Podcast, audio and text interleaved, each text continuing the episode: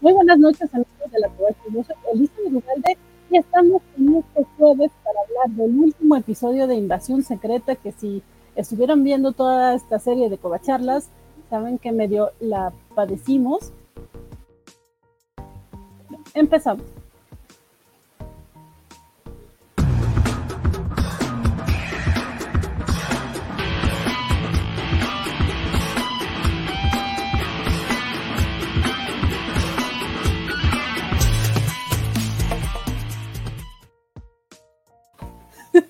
Perdón, es que no me, no me había dado cuenta que tenía otra ventana abierta y se escuchaba mi voz doble, creo. Espero que no. Pero bueno, muchas gracias por estar acá. Y eh, pues sí, perdón que empezamos un poco tarde, pero ya saben, problemas de transmisión. Ahora no son los mismos que los de la semana pasada, pero sí me da muchísimo gusto eh, tener de nuevo en esta mesa, como la semana pasada, a mi compañero Estás muteado. Debí suponerlo, perdón, perdón, es que de nuevo este fue, un poco complicado, pero sí, aquí está, eh, aquí, aquí estoy, este eh, Jorge González. Me, alegra un poco que solo seré muerto entre fuego amigo, o sea, no es que vaya a doler menos, pero, pero está bien. Obviamente, pues eh, sí, Secret Invasion se perdió de la oportunidad de la grandeza, la tenía, era suya, este, además, imagínense lo hermoso que habría sido ver regresar a Terrence Howard después de ver cómo le meten una bala en medio de los ojos a, Don Chirlu. O sea, sí, no, no, no tengo tanto poder, perdónenme todos, este, porque si, si lo tuviera eso habría sucedido, perdón. Este, pero es un gusto andar por acá una última vez, one last time, es verdad, o sea, podríamos usar el hashtag one last time porque pues ya, ya no podré volver nunca más. No, creo que sí, falta Loki, falta Loki. Pero eh, yo lamento mucho que no haya estado acá arriba ahorita que te presenté, porque hizo tantas expresiones con lo que dijiste que creo que tiene mucho que decir. Bienvenido.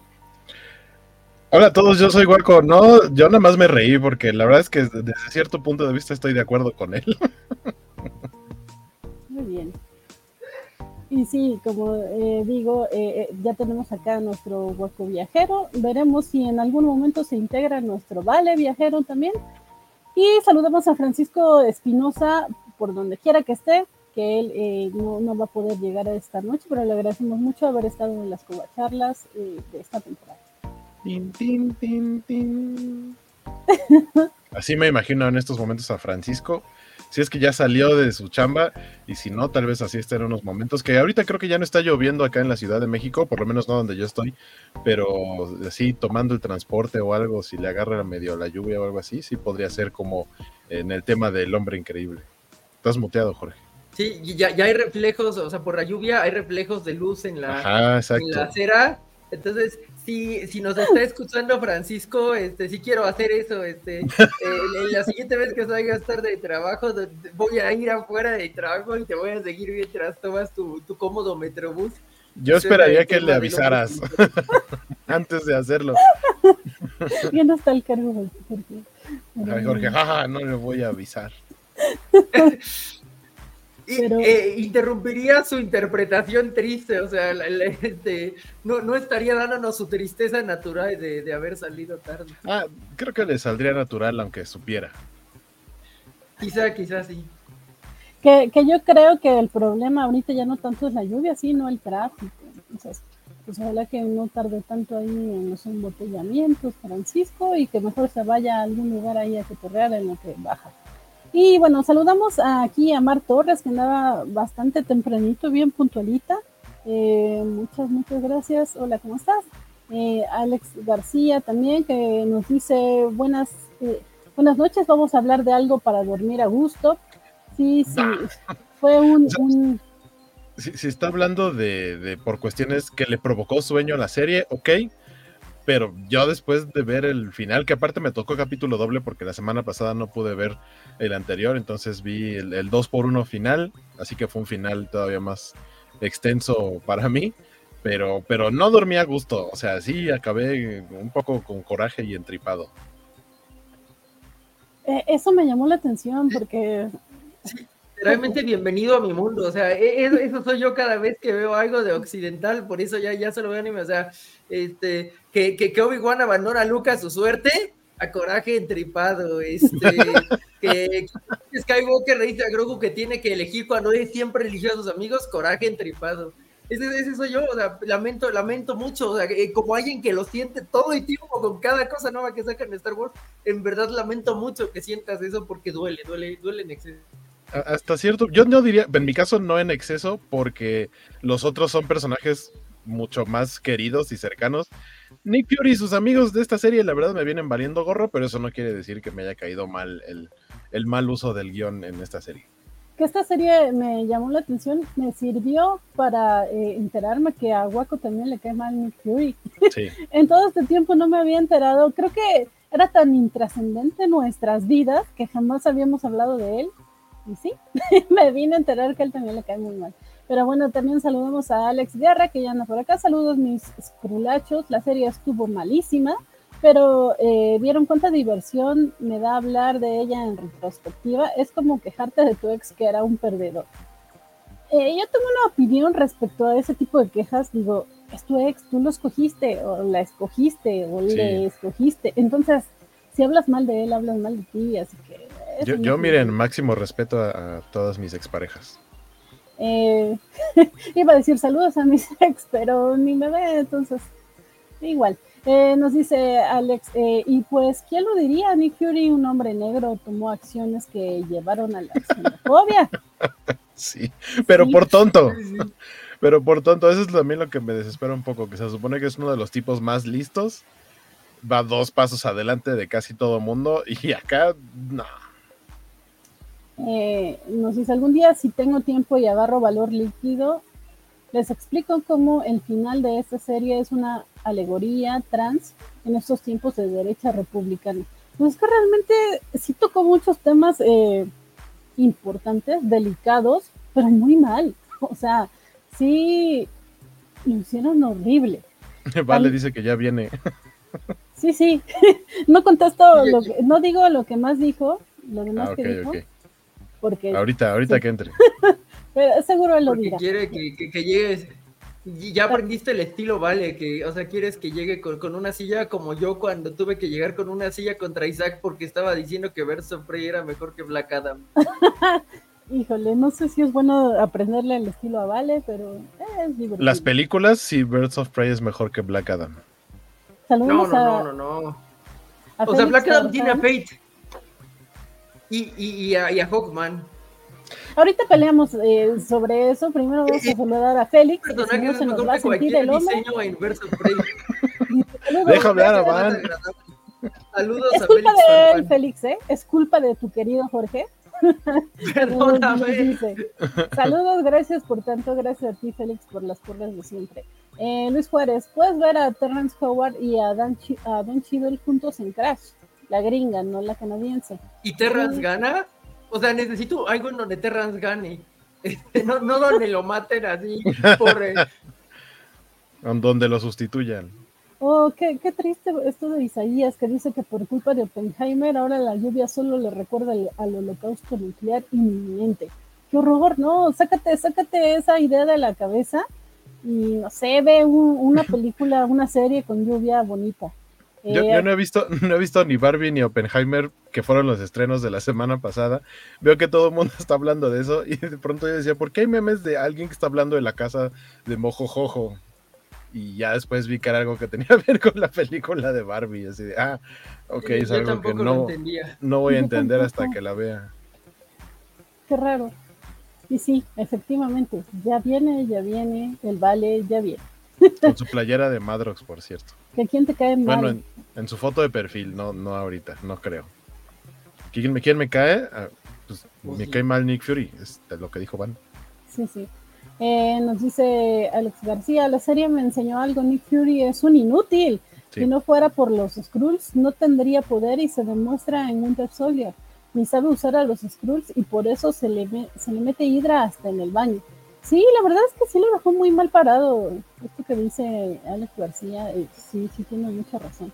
Eh, Luis Juárez, solo porque no la interpretó David Hasselhoff, me imagino que es para ti. Sí, sí, para mí David Hasselhoff fue el Nick Fury de los 90 y alguna vez recuerdo haber visto eso, pero igual también, igual de irrelevante. No, Nick Fury me cae mal desde los cómics. Me da mucha flojera ese personaje. Eh, Axel. Aunque ah, hablábamos un poco la semana pasada y me gustaría este, preguntar esto. ¿No crees, Guaco, que perdieron una oportunidad de oro de ser el cameo de Hasselhoff cuando tiene una piel parecida? O sea, era. Estaríamos hablando de otra serie, o sea, no sería, ah, bueno, estuvo muy mala, pero al menos tuvo un cameo de David Hasselhoff que solo los más entendidos. Sí. Saludamos también a Axel Alonso, que, que ahí nos encontramos por Facebook y yo le dije, eh, se estaba quejando de lo malísima que era la serie y que ni, ni la conspiranoia de los eh, extraterrestres que viven entre nosotros y que le sirvió a esta serie para eh, promocionar iba a provocar que la viera. Y yo, pero la covacharla sí, por favor. dice, claro, claro, dice que sí. Entonces, cumplió con su palabra, gracias Axel Andes por acá. no, no, sale Nick Fury, no, dice, no sale Nick Fury.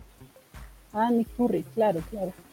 Sí, seguramente si saliera Nick Fury sería mejor para algunos otros. no sé para quiénes, pero para algunos otros. Isaías, Birds of Prey es mejor que Black Adam. Hasta un golpe con un bot en la cabeza es mejor que Black Adam. Ah, yo, yo, yo, yo, le, o sea, de lo, de lo que dijo Jorge, sí respeto eso, creo que tiene un gran Doctor Fate, pero es lo único que podría rescatar de ahí. No, Hawkman también. O sea, en cuanto a Luke, como no. A mí me encantó Hawkman. Y ya, es que el look de cualquier personaje en, Black Adam, salvo de Black Adam, es 20 mil veces mejor que los de Birds of Prey al final. O sea, ah, pero los, de todos los... trajes bonitos que tiene, no le pueden poner un solo pinche traje bonito. Este, eh, la cosa que sale al final de, de Black Canary Hunter es una ofensa, o sea, literalmente es como si alguien me hubiera agarrado los cabellos y me hubiera estrellado con la butaca de enfrente, o sea, por lo tanto, es mejor un golpe de bate, y, cualquier día que Isaiah venga, o sea, venga, pégame con un bate, yo lo, te lo voy a aceptar, no, me hagas ver versus Prey. No, Jorge, no, o sea, metan la cabeza en el horno, pégame con un bate, no, hombre, no. Es el nuevo, ajá, es el nuevo meter la cabeza en el horno. Sí. Eh, también saludamos a Cheche Palomo, qué bueno que andas por acá. Saludos, Cheche Palomo. Eh, eh, Félix dice, Jorge es muy querido, hoy un poco más, pero Van y Hueco también son queridos, bien queridos. Muchas gracias, Félix. Gracias, gracias. nos dice Alex García, Black Adam tiene un emparedado de huevo, no, ¿verdad? Asqueroso, cosa que dan ganas de vomitar, o sea, no... a mí tampoco se me antojó. Pero difiero, si ¿sí? difiero yo sí estaba así viendo a la pantalla diciendo, maldita sea, ¿por qué no puedo hacer esto y comerlo en este momento? Pero si a ustedes sí se les antojó, en la covacha está la receta para que se hagan uno igualito en su casa, solo que como que necesitan eh, llenar de cochambre el, sartén y demás. no, o sea, sería como una... Pero aparte, en, lugar de... Eh, si no me equivoco, la hizo Gerson y en lugar de pan de sándwich utilizó como bolillo, entonces más bien sería como una torta de cochinada. Ah, si ya pues lleva cochambre, ya es torta de cochinada. Sí. Y Luis Juárez nos dice, lo único bueno de Birds of Prey es la pelea en la bodega. Y pues yo estaba esperando que, que, se subiera solito, porque pues él tiene el control, pero parece que no, que sí estaba esperando que lo subiera yo y espero que no haya querido comentar algo o que lo comente ahora o calle para siempre. Bienvenido. ya, ya lo vi. Hola amigos de la Covacha, mi nombre es Valentín García, todavía sigue siendo Valentín García y gracias Elizabeth Ugalde por este, dignarte a, agregarme al programa. Yo, tengo ya aquí cerca de 15 minutos. Yo le dije, voy al baño, pero nada, voy a hacer, nada, voy a hacer pis, nada más. Pero bueno, este, lo, que manda, lo que manda agüita de todo este rato que los, los he estado escuchando es que me están haciendo este, darle la razón a Alejandro García en efecto, Black Adam no tiene una parada de huevo y con eso es infinitamente mejor Birds of Prey. Pero fuera de eso, estamos hablando también acerca de el final de temporada de, Invasión Secreta. Ah, pues, por cierto. Por cierto, este, eh, que eh, no puedo decir que fue decepcionante, porque después del capítulo cuarto ya esperaba que fuera eso. Entonces, básicamente cumplió con lo que esperaba. Eh, también puedo decir sí, justamente tienes razón, razón, mi querido Jorge. Después del tercer capítulo, creo que después del tercer capítulo fue cuando nos dimos cuenta que esta cosa no iba a levantar. Eh, qué triste, porque creo que tenía muchos elementos este, ahí, no solamente eh, un estilo más sobrio, no solamente la promesa de, tramas políticas, de tramas serias, eh, y una, exagerando un poquito, pero una playa de excelentes actores, encabezados por Olivia Colman y y que, fue la única que, realmente este, salió adelante. Eh, ¿qué, qué, personajazo. Este, yo no sé si escribía sus diálogos porque me da la impresión de que, de que era mucho de ella, o, es tan natural, es tan buena actriz, que sí lo es, este, que, me hacía creer que en serio ella era la que estaba escribiendo sus diálogos porque eh, eh, chocaban mucho con el resto de la serie más adelante agregaré un poquito más al respecto. Este, también puedo decir, quiero decirlo, no me pareció un mal final de temporada. Me pareció, bueno, un final de serie, porque no creo que haya otra temporada. Lo que me pareció fue aburrido. Y tuvimos una pelea entre dos Super Skrulls. ¿Cómo eso puede ser aburrido? No tengo idea, habrá que preguntarle al director de, Invasión Secreta que en serio hizo todo lo posible por hacer pedazos una gran propuesta. Pues no sé si gran propuesta, porque evidentemente no propuso nada, pero sí tenía muchas posibilidades de sacarle jugo a eso. ¡Eh! Apareció un vale. espero, mi querido Vale, que, que ese gorro espero, mi querido Vale, que ese gorro te lo hayan regalado. Evidentemente fue regalo. Está este bien. Eh, eh, para la gente que está escuchando, eh, escuchando podcast, se trata de, un gorrito similar al que utiliza Nick Fury en la serie y dice Marvel Studios Secret Invasion, pero pues no le vamos a hacer mucha publicidad, nada, vamos a ponerlo al revés y así quedamos. qué feo, yo sí me lo pondría, está bonito, vale.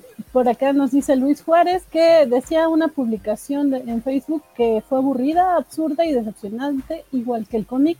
Sí, Luis Juárez es lo que decíamos ya desde el episodio pasado yo, yo, lo eh, que disfruté del cómic es que el arte de Lane Yu para mí no tiene fallo y ese tipo este, es un gran, gran dibujante. Eh, Alex García dice, Valentín me está dando la razón otra vez. Y no creen en los extraterrestres, que otra cosa imposible se dará esta noche. Yo ya les dije que sí creen extraterrestres porque vi un ovni y, ya. A ver, eh, dos cosas. Perdón, Van. Primero, no te estoy dando la razón, estoy coincidiendo contigo. Exacto, sí, no es lo mismo. Y, segundo, yo quiero escuchar, yo no he escuchado la, historia del ovni de, de, Waco, entonces la quiero escuchar. Si ya sale un niño de noticias que todavía no he escuchado, ah, díganme y voy a escucharlo. Es que no recuerdo en dónde la he contado, pero sí la he contado en más de una ocasión. Pero sí, poste, solo posteaste en Twitter, ¿no? Pero cuenta, cuenta Waco. Pues básicamente cuando estaba en la universidad, eh, luego nos quedábamos más tarde porque mi, mi pareja de aquel tiempo, eh, ella iba en el turno vespertino, entonces luego me quedaba con ella y convivía con, otros compañeros que se volvieron también mis amigos de su grupo. Y salimos un día tarde allá por Xochimilco y pues en Xochimilco creo que es también una de las zonas eh, en donde normalmente hay eh, indicios de avistamientos de ovnis. Y a, pesar de que yo siempre quise ser creyente, pues nunca me había pasado nada hasta esa noche en la que salimos y uno de mis compañeros me dijo, ¿ya vieron eso que está ahí arriba? Y yo volteé, de, entrada no veía nada, y me dijo, sí, ve así como por encimita de las nubes. Y sí, por encima, o sea, había como una capa de nubes, era un día más o menos medio lluvioso, había dejado ya de llover, y por encima de las nubes vimos una silueta muy, muy grande, como con forma de mantarraya, algo así es lo que yo me imagino, pero, pero tamaño gigantesco, estamos hablando de algo que avanzaba muy, muy lento, por encima de las nubes, eh, la, silueta tal cual, parecido a lo que les acabo de mencionar. Y simplemente nos quedamos viendo cómo avanzaba poquito a poquito hasta que se perdió entre una nube muy, muy grande, así ya como a lo lejos. Y pues no le encuentro ninguna explicación porque no conozco nada que sea como de ese tamaño, este, de esa forma, que, que acostumbre a andar así en el cielo. O sea, un papalote no pudo haber sido. No tenía luces, solamente se veía la silueta como tal. Y después de eso, obviamente me puse a investigar eh, si había alguien más tenido algún avistamiento de este tipo. Y resulta que en otras partes del mundo encontré que sí había habido avistamientos de ese tipo y encontré fotos, ya saben, ahí medio eh, borrosillas, pero justo del objeto como el que yo había visto. Oh, wow. Tenías quien sustentara tu, tu historia. Ah, sí, éramos como, por lo menos éramos como seis, yo creo, los que estábamos ahí. Y, ah, bueno, tú dices de lo de lo que investigué. Sí, eso, eso también fue lo que me sorprendió. Dije, ah, mira. Entonces sí ha habido otros avistamientos de algo muy similar. Dice Luis Juárez que no te preocupes, que era, era una nave alien, solo, no era una nave alien, solo era Ay, un ¿qué- avión espía. ¿Y qué tendría que estar haciendo un avión espía sobre Xochimilco? Sí, encima de una universidad en medio de la nada. Nos robaban los Ahora-. Ahora quiero saber yo este, si Axel Alonso lo ha visto y que nos cuente un poco, o si Axel Alonso resulta que es el tripulante de dicho ovni. Podría ser, digo. Mira, yo quiero mucho a Axel, pero si, me- si llegan y me dicen resulta que, que- que es un Skrull este, eh, imitando ser humano, sí se la ando creyendo, ¿eh? un abrazo a mi querido Axel. Dice Games que eres el vale chavo de onda. Eh, ¿Qué onda, Me chavos? falta una mochila y una patineta. Sí. La mochila, Por aquí traiga la mochila, ¿eh? What's up, fellow guys? Fellow dudes. pero bueno, ya regresando con la serie, nos dice Chiche Palomo, sin duda alguna Olivia Colman se lleva las palmas de su, eh, con- por su actuación en Secret Invasion. Ese pedazo de señora es talento puro. Es, es el. eh, sí, creo que es lo que yo rescato de la serie. Eh, totalmente. Ella es lo que, te- lo que tendría que haber sido Nick Fury en cuanto a ir dos pasos adelante, en cuanto a tener eh, control de las cosas, acciones, sobre todo, porque Nick Fury en muchas situaciones en las que tenía que verse más asertivo, ella era como de, "Hmm, vale en la frente. ¿Tú qué? Sí. Vale en el pie. ¿Tú qué? Vale en la pierna. Yo sí de, claro, eso es lo que se tiene que hacer aquí, más este, proactivas las cosas. Nick Fury ahí dejó que todos se echaran a perder. De, de hecho, creo que las cosas pudieron haber sido mucho peores de no ser por las acciones de, de Sonia, Sonia Falsworth, que si mal no recuerdo, o sea, en teoría ella es descendiente de uno de los Howling Commandos. Es, es el, el británico que está en el equipo del Capitán América en Capitán América First Avenger. Yo había eh, entendido que ese personaje lo crearon para la serie, entonces supuse que no tenía Pero es, con- pero es el mismo apellido. O sea, hablando de, la peli- de las películas, es el mismo apellido, entonces en teoría ella es descendiente de este ex compañero de Steve Rogers. ¿No revisaste detrás de la puerta? Sí, eres un Skrull. Sí. y nos dice, eh, bueno, les comenta Iván Cortés, en Xochimilco está la, H, la Triple H Facultad de Artes, ahora ya. Eh, No, otrora en Fuchsia- Flora en app. Ajá, ahora es la Facultad de Artes y Diseño, la FAD, antes era ENAP, Escuela Nacional de Artes Plásticas. Sigo yo eh, pensando que perdieron la oportunidad de llamarle Facultad de Artes Plásticas para que se llamara la Sí. y no quisieron darnos ese chiste. Este, pero sí, Me- justamente me ahí fue, mucho. justamente ahí fue donde Como- vi el, el ovni en la ENAP. dice Alberto Palomo que se A, puso a diferencia, a, a diferencia de, de, ¿cómo se llama? El Centro Universitario de México, Ah, el, CUM. Cum. O Yo, yo, yo cuando, cuando digo, vi que imagínate, existía esa- tendríamos Pap, Cum. Fucking perfect. No, Te yo- maldigo, yo este, cuando- una- te maldigo. cuando vi que existía esa, esa escuela ya, en- yo dije, ¿qué, qué no tienen idea? O sea, no, no llevan inglés en esta escuela. pero bueno, o sea, entiendo yo que está en español, que no tenemos que, eh, pero, pero no mames. es una prepa aparte, o sea, ¿tú, tú crees que no van a hacer ese chiste? Me atrevería a decir, es que se- no, o sea, no sé qué tan viejo es el slang de CUM con la U, eh, pero el centro universitario es, podría ser más viejo que el slang como tal. Entonces, más bien uno vino antes que el otro y ni modo que le cambies el nombre a tu escuela, nada más porque ahora se parece a una palabra que significa tal cosa. Uno vino antes que el que otro, sí el chiste. eh, por acá nos dice Alberto Palomo que, que, que se puso bueno tercer milenio, perdón, la, la covacharla. Creo que nos faltó pues, ser más tipo tercer milenio, pero es que ni ganas daban, Alberto. O sea, así de chiripa que les ayudó de verdad el chisme de ayer, porque, híjole, si no, yo. A mí se me hizo muy raro que era eh, trending topic eh, el, el ex Twitter. Eh, el ex Twitter. pero, eh, pero de repente me di cuenta que no tenía nada que ver con la serie. En fin, Pero regresando a la serie ahora sí. yo, yo veo que se van y yo los quiero regresar y Jorge dijo que él se iba a sentir menos apaleado porque iba a ser apaleado en confianza. Así que supongo que a él sí le gustó eh, el episodio. Entonces, a ver. Pues, no, no, no, realmente. Pero, le gustó por ciertos motivos, en los cuales estoy de acuerdo. Pero, pero cuéntanos, Jorge. Bueno, algo que quería decir ahorita que mencionaban lo de que solo había un personaje salvable en toda la serie y me van a odiar por eso, eso es un hecho. Y ese papel no lo pudo haber cumplido Mariah Hill o sea, en vez de crearte otro personaje, ya tenías a alguien y que literalmente podría haber funcionado ahí. No sé, esa es una, una, pregunta que, con la que podrías haber tenido a Maraya Gil infiltrada ahí haciendo algo, no teniendo la muerte más cutre en la historia de las muertes cutres no sé, a mí esa, esa pregunta me parece muy real y yo sé que me van a odiar porque van a decir, pero, pues que pues no, no me importa la actriz, me importa el personaje. ¿No le pudieron dar es un personaje que llevaba 11 años en el proyecto? No lo sé. Esa es mi primera pregunta hacia ustedes antes de continuar con mi amor desmedido y cómo aplaudí cuando vi que le metieron una bala en medio de los ojos a Don Chido. Mira, creo que vale... Eh argumentó bastante bien de por qué se deshicieron de María Gil y creo que tiene que ver con que la actriz ya llevaba bastante tiempo enganchada con ellos y es así como de, ah, mira, te dejo en libertad, vete.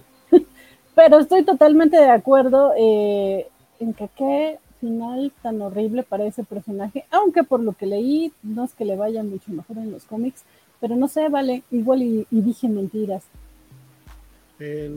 No, coincido parcialmente con, Jorge. O sea, a lo mejor le podría haber algo mejor a, María Gil. Definitivamente una mejor muerte, no, no tan pinche.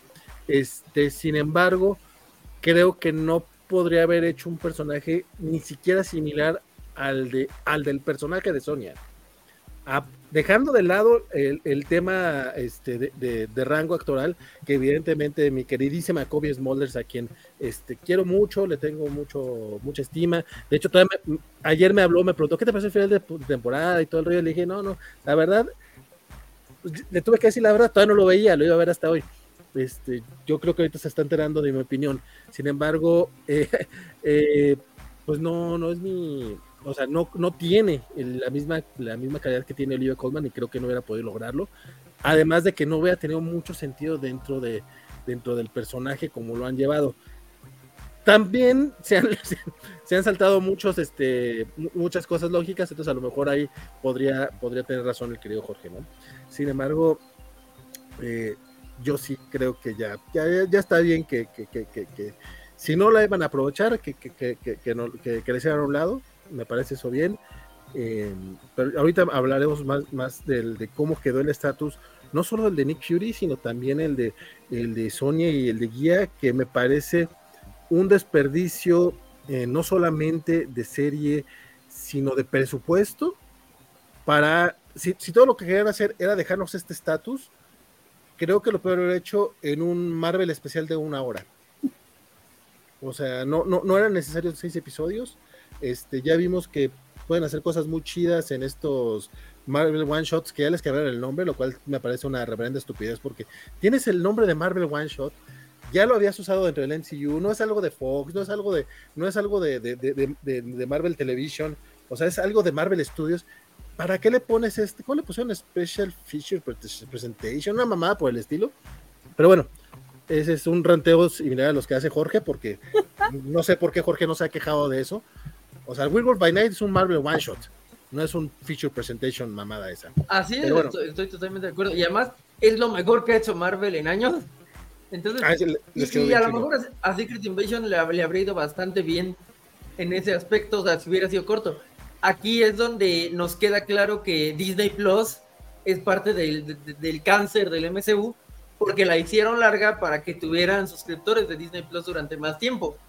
Y eso está diluyendo totalmente a las propiedades, digamos, una por una, pero también diluyendo el concepto de MSU al punto en que, pues, ya, ya, tenemos ese momento que tanto pedía yo de, por favor, sangra, por favor, sangra, do you bleed, sangra, sangra, llegó.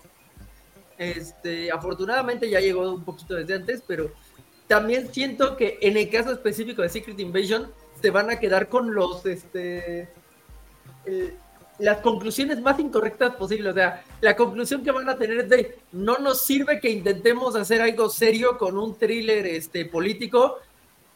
Eh, y sin chistes. Ah, Eh, sí, sí, sí, sí, sí. sí. Esa va a ser su conclusión y es como, esa no es la conclusión por el amor de Traigan, Dios. traigan a Taika Waititi para hacer Armor Wars. Sí, Sí, sí, o sea, ¿cómo te odio Taika Waikiki? Pero te O sea- amo en Jojo Rabbit. O sea, te odio en todo lo demás, pero te, te amo. Yo espero, yo, yo espero que no, pero si esto hubiera sido en Warner Bros., también estaría apostando. Esto va a ser, esta va a ser la lección mal equ- equivocada que van a aprender. Y es probable que Disney la aprenda también, eh, eh, que saque mal a la lección. O sea, el problema no fue que fuera algo serio, el problema es que lo hiciste aburrido. O sea, y es más, sin querer hablar, hablar bien de Oppenheimer, porque ya vi cómo la defendió ayer Isaac y la verdad no, no coincido con, con la manera en la que encumbró ese- esa, esa- esa película. Sin embargo, es cierto, son tres horas de personas hablando, yo digo que les sobra como media hora, este, pero son personas hablando y aún así hay tensión, hay... Y acá tuvimos algunas escenas de muy buenas pláticas que no llevaban a nada. O sea, güey, es- este, este enfrentamiento entre Ben... eh, también a, a Talos lo mataron de manera bien pendeja también. O sea, también fue un... O sea, lloramos mucho lo de María Gil. eh, Talos fue otro desperdicio. Es como, ok, no tengo problema con que mates personajes importantes. ¿Pero en serio? Y también, bueno, esto es del, episodio pasado, discúlpenme, no, no pude estar, no pude mandar mi opinión a tiempo. Este, pero también, ¿qué pedo con la seguridad nacional de Estados Unidos? Yo sé que estaban este, eh, eh, preocupados por su presidente, pero ¿cómo puede ser posible que puedan robarse el cuerpo de un extraterrestre para llevarlo a, ah, vamos a darle un entierro? Güey, ¿que, que nadie estaba cuidando a ese extraterrestre ahí, güey? Sí. No mames, no mames. Bueno, ya. Perdón. Cueco, querías decir algo. Sí, lo- lo- o sea, por dos lo que dice Vale, que yo tampoco pude estar la semana pasada y evidentemente también ahorita traigo la opinión del, del episodio anterior. Eso también me brincó. Creo que hubiera bastado con decir que a lo mejor eh, Gaia convertida en algún soldado, así de, ah, yo me llevo el cuerpo y se acabó, ¿no? Y eso hace que burle la, la defensa, ¿no? De lo que dice Valentín, pero de ninguna manera lo explica. Cuando dice es que tengo que enterrar a mi papá, cuando dice eso yo pensé en un necesito recuperar el cuerpo de mi papá y no, ya lo tenía, ¿cómo? ¿Quién sabe? Por el poder del guion, porque el poder del guion en, este, en esta serie, miren, fantástico, el poder del guion es algo así que Está- tres está veces brutal, Dios. ¿no? Pero creo que ni siquiera el poder del guion, sino más bien el poder de la imaginación, que nosotros le dimos un montón de, de manga ancha al guion, porque el guion no te decía nada, es como, Y- es como lo que dices, uno se lo imaginaba. Y mira, yo no estoy en contra de que, de que, por ejemplo, no te expliquen todo. Ahorita que lo acaba de decir Waco tiene mucho sentido, o sea, como que sí hay manera de que lo hubieran llevado a cabo. Pero cuando un producto es malo, o por lo. O no, es que hay productos malos que entretienen.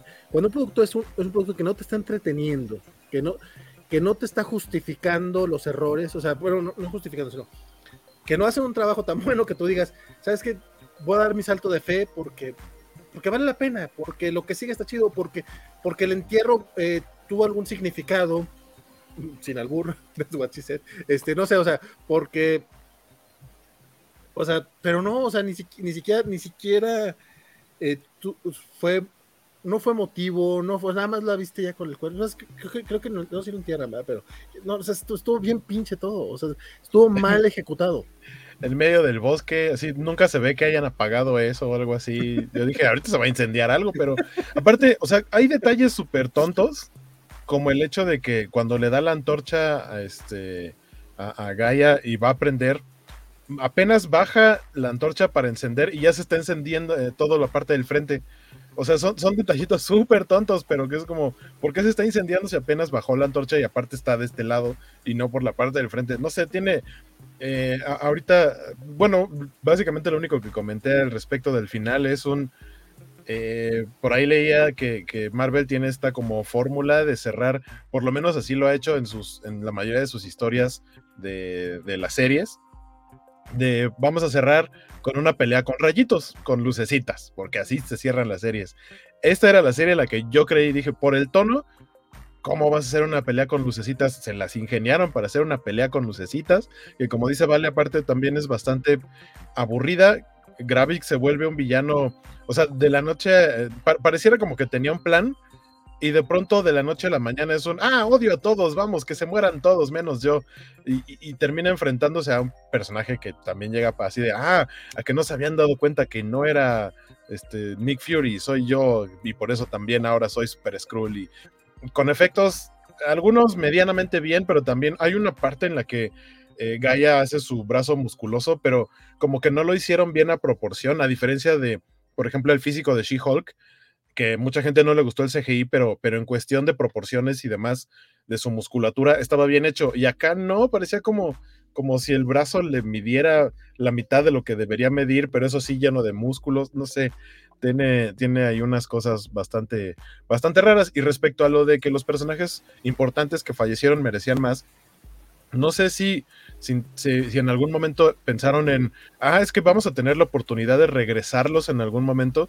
E, exactamente, ese es el bracito que decía que se ve bien raro. Parece como, como que le cambiaste un brazo a uno de tus Jimanes, ¿no? A un Jimán le quitaste un brazo y se lo pegaste a otro muñeco, ¿no? Algo así.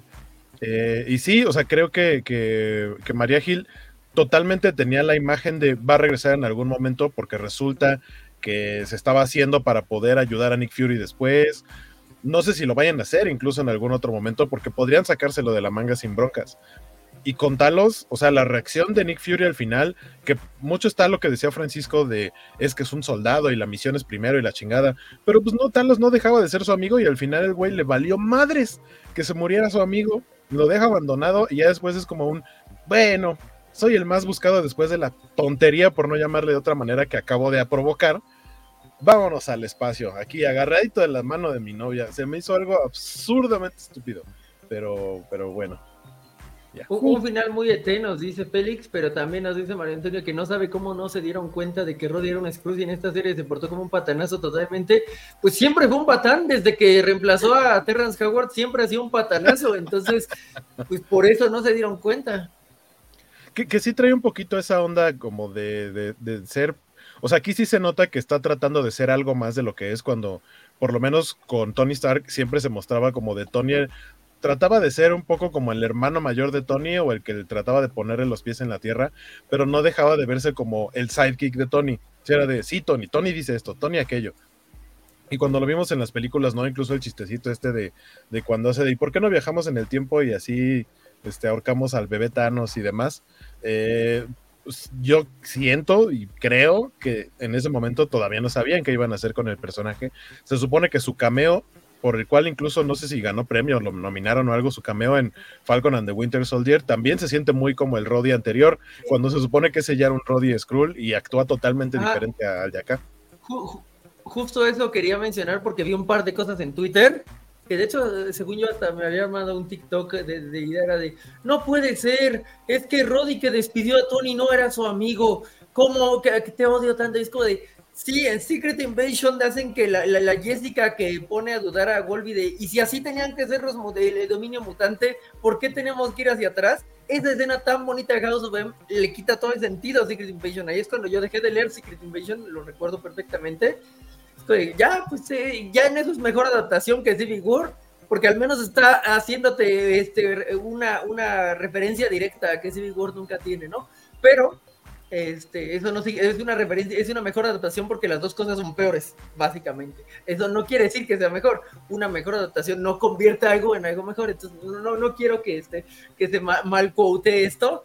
Eh, pero sí, cuando pensaba en que estaban muy enojados por la escena de, de, Tony, es como, pero pues aparte hay una escena bien chida en Falcon and the Winter Soldier, de la que medio he hablado, este, que, eh, todo, todo este pase de antorcha está bien logrado en la serie, en los cómics lo odio, pero en la serie está muy bien logrado. Y, le quitas como, le restas valor porque pues no pudiste contratar a, a quién, a quién pudieron haber contratado que no fuera Roddy, ¿no? Entonces, pues e, es una, un compromiso más de la, de la serie y pues no sé, Don Cheadle al menos quiero creer que fue feliz de cobrar su cheque. Seguramente. No creo que alguien sea infeliz por cobrar un cheque, a menos de que le, le paguen mucho menos. Pero eh, ya nos dimos cuenta de que este programa no tiene orden, porque mi idea era que, comentáramos primero qué les pareció el final y luego nos quejáramos específicamente, pero creo que realmente hay muchas quejas eh, en torno a esta serie, así que más bien si quieren comentar en general qué les eh, pareció el final, si es que no lo han comentado ahorita, eh, y si no, pues ya, empecemos con las cosas puntuales de la serie en general que, no les gustaron, que creo que es lo que han estado haciendo. Ahorita que pusiste esto de la imagen de, que está con el presidente, insisto, se supone que Nick, Fury es alguien que está dos o tres o más pasos adelante de cualquier otra persona, no tiene un plan para todo y debe conocer perfectamente cada una de las personas que están en el gobierno. Y protege al presidente como si fuera el mismísimo portador de, la, no sé, la lanza de Longino, o sea, lo ve como de, es que tenemos que protegerlo a toda costa. ¿Por qué, caramba? O sea, no, no tienes por qué proteger al presidente, solamente es una persona que está en el poder. Y si lo conociera de verdad, sabría cómo iba a reaccionar y cómo iba a terminar siendo sus acciones respecto a que el miedo que le tienen ahora los Skrulls y su orden de, ah, hay que exterminarlos a todos. Y Nick Fury, no, no, para eso no era como en el meme, ¿no? Tal cual así de, no, señor, esa no era la información que, o sea, yo le transmití información para salvar vidas, no para volvernos este asesinos xenofóbicos. Pero, eh, perdón, eh, pero realmente sí, o sea, tú dices, realmente él sabía cómo era. Este personaje tiene poco tiempo en pantalla y realmente casi no hace nada, el del presidente, pero poco sí dio avisos de que esa iba a ser la reacción que iba a tener. La verdad es que a mí me sorprendió mucho y sí la sentí como sacada de la manga. Pues nosotros no sabemos, pero en teoría Nick Fury sí sabía. O sea, por algo estaba tratando fervientemente de defenderlo. O sea, aparte del puesto que tiene, debería conocerlo mejor y saber cómo iba a reaccionar a eso y saber cómo tratarlo, porque simplemente pudo haberlo secuestrado, porque salvado es otra manera de llamarle a cuando te llevas un cuerpo de alguien inconsciente, ¿no? Trata de salvarlo para que no lo maten. Y después cuando, así de, ¿qué haces? Lo llevas a un hospital en donde por supuesto que va a llegar su cuerpo de seguridad, quienes ahora, y, hablando de, que Rowdy, no supimos dónde estaba Rowdy en ese enfrentamiento, por cierto, pero Rowdy es como la mano derecha, o sea, está súper inmiscuido ahí, por supuesto que iba a tener agentes diciendo, ah, Nick Fury es el malo, no dejen que se acerque al presidente. O sea, él solito fue a entregarles otra vez al presidente, al que se supone que acaba de salvar, y por el cual sacrificó a su amigo, o sea, sacrificó a su amigo y le valió gorro dejar ahí el cuerpo para rescatar al presidente solo para regresárselo a los malos, o en este caso al Skrull, que es Rhodey, que él ya sabía que Rhodey era un Skrull, lo cual lo hace increíblemente tonto dentro de todas sus acciones. Entonces, y es como de, bueno, y ahora me tengo que alejar porque me amenazaron con que van a liberar. Y de todos modos liberaron el video. Y ahora es el enemigo público número uno, ¿no? Este video en donde se ve que él está matando a, a María Gil. A María Gil ya no la regresaron en parte porque supongo que este era el punto importante, decir, tenemos este video en donde se ve que le estás matando, tú eres el enemigo público número uno, o sea, no la podían revivir para después solamente decir, ah, pero siempre no se murió. Era el punto importante, tener con algo que amenazar a Nick Fury y ya. Pero el desarrollo de toda esta parte es increíblemente estúpido. Estadounidenses además, endiosando a su presidente como si fuera el rey del planeta, eso jamás se ha visto. Y saludamos a Carlos Rambler, que tenía mucho rato que no lo veíamos por acá. Muchas gracias, qué bueno que por acá. Siguiendo un poco lo que dice Waco, hay dos cosas bastante estúpidas en, en esa situación. Uno, el hecho de ver a una persona matando a otra en cadena nacional, supongo cadena mundial, no debe, o sea, sí, sí puedes decirme, ese es, es, como lo que pasó ahora, ¿no? De que viste al, a los papás este, maltratando a la maestra y que, o sea, sí, sí, son malos, pero tampoco vas a decir, uy, son, son los enemigos número uno. ¿A qué voy? no sé, ¿eh? yo creo que sí son los enemigos número uno actualmente, perdón. no, no, pero a lo que voy. Eh, sí, pero es que esos güeyes fueron contra una maestra de kinder, que no mamen. Este, a lo y las maestras de kinder, pues, ¿cómo crees, no? A lo que voy, Nick Fury y María Gil, se supone, eran agentes secretos. O sea, la gente no tiene por qué saber que, que, María Gil era alguien. ¿Sí me explico? O sea, alguien importante para la seguridad mundial. Entonces, ese es un primer tratamiento estúpido. El otro es también confiar en un presidente que ya vimos que trató muy mal a Julia Roberts en la boda de mi mejor amigo. ese güey lo ves y no te da confianza el hijo de la chica. Pero nunca, el, el, vato ya estaba con Cameron Díaz y ahora así empieza a hacer equipos a, Julia Roberts. Ese güey no es de confianza, nunca lo ha sido. Nunca lo ha sido. Entonces, yo nomás pongo esas dos cosas en la balanza. sé que Jorge quería decir algo más. Ah, bueno, eh, no, eh, quería darle un poco la razón a Carlos Rambert en cuanto a que era una, este, un asunto muy norteamericano el endiosar al, al presidente, que también por eso odiaban tanto a Trump. O sea, Trump era odioso, pero hay un nivel adicional que era como de no puedo endiosar a este presidente como me gusta endiosar a los presidentes y eso me genera causa adicional, o sea, eso otra vez, no estamos excusando a Trump, sino estamos diciendo que justo su personalidad no les permitía hacer esto. Por ejemplo, Biden, y, eso nos lleva a la otra cosa súper incómoda del episodio y de toda la serie que hemos estado hablando, pues ahí tiene súper tensa la región de Ucrania, ¿no? podría no tenerla tensa, sin duda alguna, pero la, la, tienen tensísima. Y entonces, pero lo pueden endiosar, eso es lo único que, que importa en este aspecto. Y este momento en donde dicen, hay tanques de rusos en la, en la frontera de Ucrania, es como de, estoy seguro que han censurado cosas menos este, políticamente incorrectas que esto. Eh.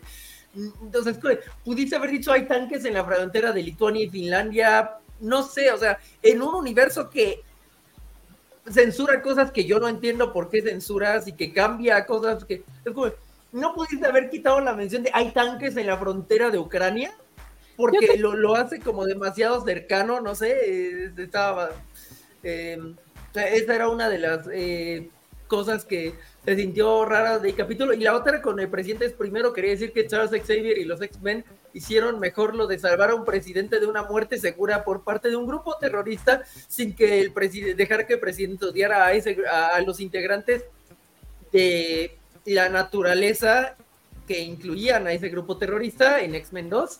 Una gran película, si están cansados después de ver Secret Invasion, vean X-Men 2, sigue siendo mejor que, o sea, tiene 20 años y es una tremenda chulada, lo sé porque yo la vi para festejar su 20 aniversario. Y la otra es, el presidente si era como bueno, yo me quedé como con esto, era Cree o por qué de pronto se prendió tan, tan cañón así, o sea, sé que podría pasar, sé que es una reacción muy gringa hacer eso, pero no sé, como que eh, sentí que eh, si fuera Cree a lo mejor me vinculaba con las maravillas que no he visto y no voy a ver, y entonces tendría sentido, no sé, Respecto a lo que decías de no entiendes por qué censuran, para mí es muy sencilla la respuesta y es, censuramos si quedamos mal nosotros, si, si somos los pobrecitos los que nos atacan. Ah, pero si a los, ya no voy a decir que, a los de otros países los atacamos, los sobajan o lo, lo que sean nuestros aliados, ah, no nos importa, ah, está bien, la verdad es que para mí esta serie, como decía al principio, quedó muy mal parada con esos temas delicados. Eh, y ni siquiera hicieron como que el intento por, por ser políticamente correctos, como dices Jorge. O sea, no, al contrario, hasta parecía que se estaban burlando de, miren, nosotros podemos ser así, podemos ser todo lo que criticamos y no nos importa porque a ver quién nos va a poner cara. Entonces, no sé, sí se me hace como complicado ese, ese tema. Es que mm. aquí regresamos a lo que ya dijo Waku. Todo lo hicieron de manera muy estúpida. O sea, no, no, no creo que fuera tanto como tú dices, pero así se siente porque lo hicieron mal. O sea, y eso lo dijimos desde el primer episodio, o sea, eso fue de las cosas que sí mencionamos. Este, ya el hecho de que fueron eh, una explosión en la Plaza Roja o cosas así, en, este momento que las cosas están tensas otra vez, después de como de 20 años que no estaban, este, se sentía por lo menos de mal gusto. Y ya estas, estas, otras referencias que menciona el buen, el buen Jorge, pues todavía peor, ¿no? Em, hablando de eh, idiotas y estúpidos, Por acá nos dicen, ah, yo perdí un comentario. ¿Qui- ¿Quién es el que te lo dice? Y por favor, Eh, Esto puede terminar muy mal, Mari. Esto puede terminar peor que No, la no, no, no. Los exacto, No, no. exacto. Dicen que el presidente es un idiota. Nos comenta Luis Juárez. Ah, ok, ok. Pero ¿a poco Tadeusz Ross es muy competente? Es Indiana Jones, así que sí. No, no sé. Nos dice por aquí Es, es lo mismo que iba a decir, es como de, del anterior pude haber dudado, pero del actual yo, yo le confiaría a los códigos nucleares sin problema. El único presidente ficticio que se respeta es el del Día de la Independencia. A ver, a ver, a ver, a ver, a ver. Aquí acabo de sentir un traiciono como vale de parte de Jorge del tamaño de la incompetencia de los escritores de Secret Invasion. Este, o sea, resulta Wow. que estás, estás defendiendo el recast de Harrison Ford. En, en, en tu, en ¡Se tu, manera,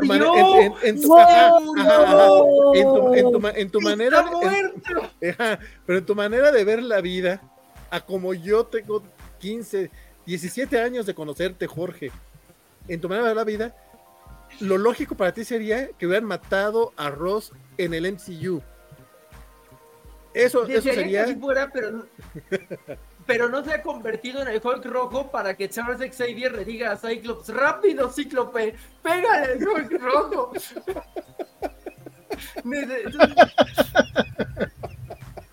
¿Cuál de los dos? Nos dice ok, eh, yo, yo nada más lo pongo ahí. JM Trejo No, Marx. te doy un punto, perdón, o sea, perdón, sí. Marvel solo desperdicia el nombre de las grandes sagas. Este Nick Fury no funciona porque Samuel L. Jackson solo se interpreta a sí mismo. Eh, y también, Híjole, creo que en esta ya no le está dando para interpretarse a sí mismo más que su versión ya viejita. Pedrito Tony, hola Pedrito, dice, terminar un ciclo con Endgame, Marvel, no ha podido tener una buena continuidad. Creo que ha tenido chispazos, pero sí se le está haciendo bolas el engrudo. En cuanto a pensar en, un universo y no las historias por separado. Tiene que ver mucho con, es- pues, con, con lo de Disney Plus, creo yo. Y dice dice Mario Antonio, ¿qué? Mario Antonio 80, los Cruz eran conservadores.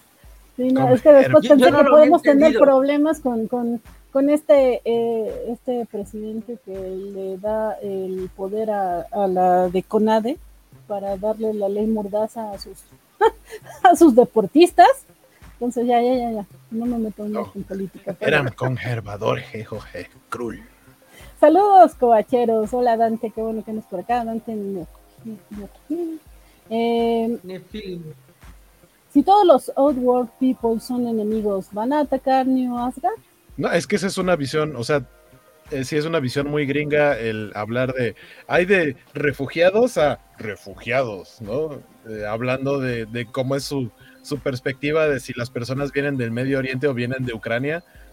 O sea, sí, son, sí es una política muy racista de parte de Estados Unidos decir, ah, es que los pobres ucranianos que son güeritos y de ojos claros, ellos son refugiados. Ah, vienes del Medio Oriente, híjole, este, no, ¿qué tal que me bombardeas? O sea, tiene, en eso tiene mu- mucho sentido en comparación en la serie. Es como el meme, como el meme de, de Peter Griffin, de este que está con, con el pantone de- de- del color de piel. De tonos de piel. depende, sí. depende de tu tono de piel, es como te van a Sí. tratar. Pedrito Tony, Lex Luthor fue un presidente responsable, ganó a Uni cuando Superman se opuso y dejó a Bruce Wayne en silencio toda la campaña. Sí, Lex me cae mal, pero hace algunas cosas bien. Eh, y Eso yo- decía, eh, eso decía Andrés Manuel López Obrador. bueno, ok. Solo, solo lo voy a decir. Pero no digo que bien para el pueblo o para Ciudad Gótica o, bueno, no es Gótica donde está, O la ciudad de la o esperanza. Smallville, no. sino para su beneficio. Digo, sí es un personaje que puedo considerar, considerar inteligente. A los otros que están mencionando, no. Eh, yo no entendía por qué Emma Rodríguez decía no, jaja, pero creo que tiene que ver con el comentario que nos hace acá eh, Alberto Palomo, que, que te digan que te traicionan como vale y te lo dice el mismo, ¿vale? Son palabras fuertes, güey. Que, que por ahí hace rato, hace rato Alberto Palomo puso en lugar de covacharlas, covacharras, y yo dije, covacharras, tenemos que hacer algo así en septiembre. Hay que tomar el concepto, muchachos. El, el, el, 15 de septiembre ya tenemos nombre para la fiesta mexicana. Como charro. Eh, bueno, vamos con preguntas que hicieron desde hace rato, eh, que, que, creo que sí son eh, importantes como despejar. Eh, nos dice Carlitos Parker, ¿qué tan viable es, no solo por los ma las malas críticas, sino económicamente, que Marvel concluya sus proyectos al menos hasta Secret Wars, cuando Barbie y Oppenheimer barrieron en taquilla y en crítica? ¿Qué opinan? Yo creo que sí se podría dar, sobre todo ahorita que hay una pausa porque las productoras no le quieren pagar bien a los escritores y a los actores, entonces eso obviamente va a hacer que se tropiece eh, a nivel producción y a nivel ganancias para las mismas productoras. Eh, sí, también creo, y, y, sobre todo cuando Marvel tuvo la brillante idea de basar todo su nuevo arco eh, grande con un solo villano, así como tuvimos a Thanos, que era el villano, el final boss del, de la saga del infinito, pues el final boss de acá resultó ser que el actor era una terrible persona. Entonces, o sea, digamos que la ventaja, eh, por así llamarle, de, que tiene ahorita Marvel con estas pausas obligadas que van a tener, es justamente replantearse qué van a hacer con todo este nuevo proyecto. Que si de por sí ya tenían las cosas complicadas con lo que sucedió con, con, con el actor en cuestión, pues tienen que, tienen que reestructurar todo y sobre todo pensando en cabos sueltos, porque por favor díganme que alguno de ustedes se acuerda que en la escena post créditos de Eternals aparece la idea del, del caballero, este, ¿qué es? El Black Knight. De este... Black Knight y aparte Blade. Exacto, y Blade, o sea, son cosas que hasta hace poquito yo dije, ah, sí es cierto, salía Jon Snow. Y, y, o sea, el mismo eh, Simu Liu hace poquito dijo, o sea, tuiteó algo o comentó, publicó, no recuerdo dónde dijo algo respecto a, o sea, obviamente, no solamente por la cuestión de, las huelgas y de, de, que no quieren pagar bien a entre escritores y actores, va a haber, obviamente por eso va a haber un, una, eh, se va a retroceder y se va a posponer una continuación de la historia de Shang-Chi, ya sea en Shang-Chi 2 o lo que vaya a involucrar al personaje en otros de los proyectos de Marvel. No solo por eso, sino que la misma reestructura de Marvel va a hacer que ese tipo de proyectos que son como los héroes nuevos va, tengan que retrasarse todavía un poco más para integrar, eh, integrarse ya todos en un nuevo eh, universo. Eh, entonces sí, sí, o sea, sí creo que por, por, ahí van a decir, creo que van a empezar a cortar cabos y decir, no, esto no, esto no, esto no, que tal cual fue lo que pasó con el mismo Secret Invasion que va a ser película, terminó siendo serie, Armor Wars que va a ser película cuando iba a ser serie originalmente, eh, el hecho de que de pronto hayan anunciado que Echo, que sale a finales de este año, la, van a lanzar todos los episodios al mismo tiempo, eso para mí no es una buena señal, eh, pero viene Daredevil, viene la segunda temporada de Loki, viene Agatha, que todos estos van a tener de una u otra manera retrasos. Y, y más allá de las películas que ya están a, a por estrenarse, empezando con, con The Marvels, que pues esa le tocó estar ya casi casi nada más cuando le estaban limpiando el nombre a la plaquita del, del, título de la película y pues va a salir porque va a salir porque ya no había mucho que moverle, pero de ahí en fuera lo que sigue va a tardar un rato. ¿Alguien quiere comentar algo antes de que comente yo? Pues tal vez un poco sobre pensar en qué ha tenido secuencia después de Endgame. Eh, o bueno, en teoría Spider-Man, Ah, no, Spider-Man no, porque eh, estaba como. ¿O sí? No, sí, sí, claro, Spider-Man, este, mascotita en Europa es después de Endgame, ¿verdad? Sí. Sí, sí, perdón, eh, ya, ya, esto es confuso de tiempo antes de la pandemia, perdonen mi, este, mi vejez, pero, o sea, mascotita ha tenido algo, va a tener el cap, se supone, no sabemos, porque pues justo, ay, sí, le, le, le tocó quedar a la mitad, ya estaban en grabaciones, por lo menos. Así es, tal cual, justo la mitad. Y, y Wanda, ¿no? Ah, y todo, bueno, y Loki si llega. Y Loki todo lo está, demás. ¿no? Eh, ajá, exacto, Loki ya, ya, ya, este sí. Pero Loki todo lo demás. No, no, sé si, no sé si Vale vio, pero en Comic Con tenían el vestuario de Loki y aparte había un, un stand, no recuerdo qué marca era, pero que básicamente todo lo que tenían de, de, como de línea eran cosas. De hecho, tenían una Miss Minutes gigante con la que te podías tomar foto. Y tenían, este, tenían, tenían camisas. Sí, yo no pasé porque había algo de gente y de hecho era un stand chiquito. No recuerdo cuál era la marca, pero básicamente todo lo que llevaron ese... Era Hot Eh, Topic, para- si no me acuerdo, si no estoy mal. Exacto, sí, la tienda de Hot Topic. Eh, toda su línea era la, la segunda temporada de Loki. O sea, esa sí ya está, sí, sí, porque sí. Sí, que luego se, nos, luego se nos olvidó un poco que el éxito de todas las producciones, particularmente de Disney, no solo depende de la taquilla, sino de toda la parafernalia que venden, que a veces aquí nos llega nada más como un 10% de lo que tienen allá en Estados Unidos. Yo siento que, que, bueno, todo esto que mencionó Waco que viene y que también eh, menciona Jorge que ya pasó y que se está relacionado, bueno, sí, son cosas que ya están terminadas. Pero sí creo que, no sé si era un poco hacia donde iba la pregunta, de si a partir de, la, de esto las cosas nuevas van a cambiar totalmente. Yo, yo siento que sí.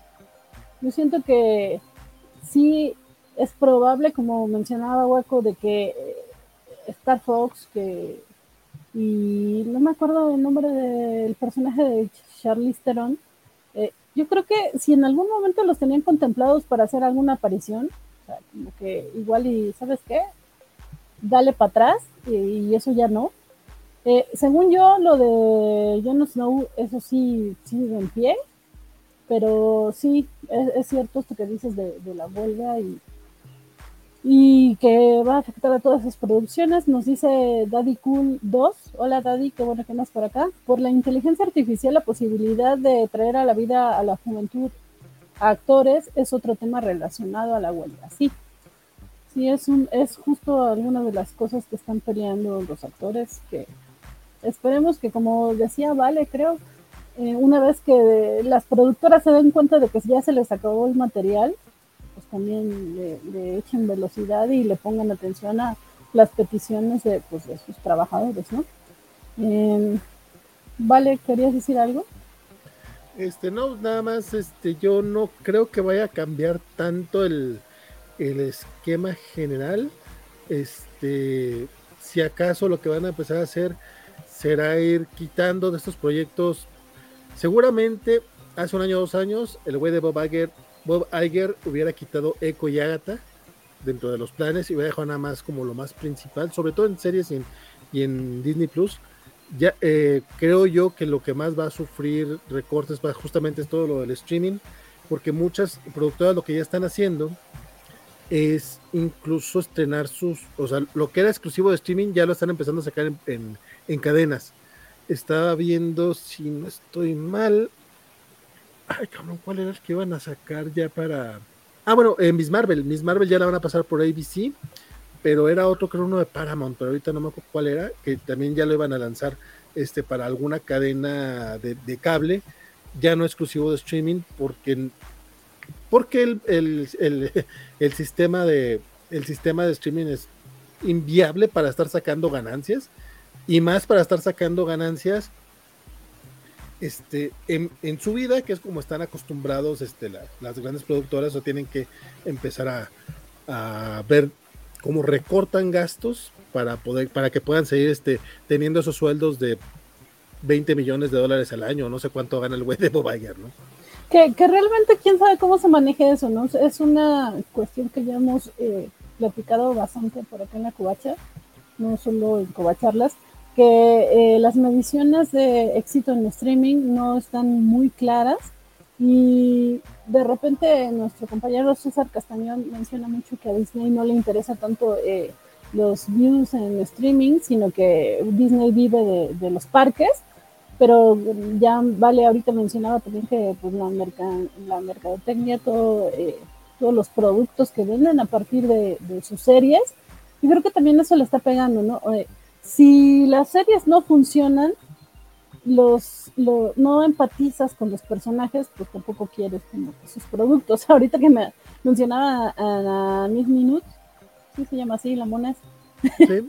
eh, a mí Sí, me cae mal. Yo no la soporto, se me hace muy tonta. Así, así de, ah, Es que- relojito tonto, que burlón. hab- habría que ver qué es lo que uno entiende como que no tiene éxito o no. Ajá. Este, nuevamente, ahí está Avatar. O Sí. sea, la chingadera recauda miles de millones de dólares y no ves gente hablando de ella. Sí. Pero nada. No. O si, o si eh, digo, en el caso de Secret Invasion, te creo que también nadie habló de ella, nada más que para burlarse un poco, y aún así creo que hablaron más de Secret Invasion que de Avatar. Totalmente. Entonces, ¿Qué, qué- qué pasa ahí? O sea, yo no puedo. por ejemplo, Miss Marvel, que a mí el producto, el producto final eh, me agüitó que no me, que no, que no me gustara, o sea, yo, yo quería que fueran estas series que, que, que- fuera Mar y pues, no fue así, pero eso fui yo. Este, llegas, llegas a, a- ves que hay gorras, ves que hay monos, ves que hay muñecas, ves que hay este chingo de parafernalia y vende bien, o sea, ya, ya un año, para que un año después siga habiendo parafernalia nueva, quiere decir que el personaje funcionó como marca. ¿Pero vende o, o es parte de un contrato que habían armado? Porque, por ejemplo, lo pienso tal vez con Panini, ¿no? Panini acaba de comprar Marvel bajo la premisa de que era una cosa muy creciente en los últimos años, pero estoy, no sé nada, la verdad, pero yo supongo que lo que les mueve Marvel sigue siendo ínfimo en comparación con lo que les sigue moviendo Demon Slayer desde los últimos tres años, ¿no? Sí, pero también estás hablando de Demon Slayer. eh, yo ¿Qué? sé, pero oh, bueno, lo que quiero decir es, pero Panini obviamente hizo esto porque es de no, pues es que Marvel ha sido una, este, cu- cuando estuvo tratando con esto, pues estaba viendo de, pues Marvel crece y te, te, te arrastra personas desde las películas, pero pues cuando ya vienes en un año que te da Secret Invasion y Quantumania, pues tal vez no tienes los resultados que tenías antes y lo mismo le pudo pasar a las jugueteras, ¿no? Es como de, pues es que la- las figuras de Endgame volaron, ¿no?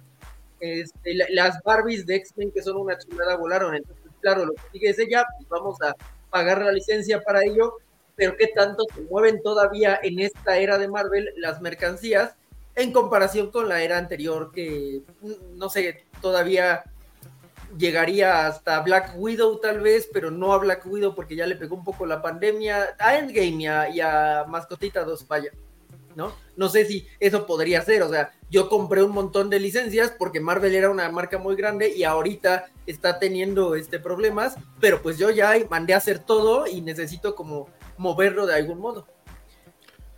yo no sé, probablemente tengas mucha razón en lo que estás diciendo, pero yo en días pasados leí que parece que va a haber una atracción extra en, en Disneylandia o algo así, de Miss Marvel justamente, ¿no? Algo así leí, pero les tengo el chisme completo. Pero Ah, no sé, hablando de pero chismes, en el caso de las atracciones, creo que sí, como que tienen que esperar a que, a que haya, haya tenido mucho éxito, pero se tardan años en poderlas poner. Primero porque necesitan que se libere un espacio o darle la madre a algún juego para renovarlo y poner y hacer otra cosa. Eh, y bueno, eh, también con esto de los chismes, eh, creo que ustedes sí se enteraron algo de Alf, ¿no? Porque acá nos pregunta, ¿qué les parece que Ryan Reynolds quiere recuperar los motorratones de Marte y Alf? Sí, parece que los quiere recuperar para, para hacer una producción de algo con esas eh, con esos objetos que pues, está de moda la nostalgia y Ryan Reynolds ahorita pues creo que ha tenido el tino de, de hacer buenas cosas. Lo malo es que se quedó, o por lo menos ahorita está en pausa Deadpool 3, por ahí mencionaban que va a salir mis minutes en Deadpool 3. Este, lo cual me hizo recordar, ahorita les voy a poner una imagen que dije, ah, esta pelea yo ya la había visto, pero me había emocionado más la otra pelea, hablando del final de Secret Invasion. Este, pero sí, eh, muchas gracias a Daddy Cool por esos cheers que nos deja en, en Twitch, por cierto. Y eh, no había revisado, es que aquí en StreamYard no nos aparecen las notificaciones, no sabemos si alguien nos hizo raid o algo así, apenas lo estaba revisando.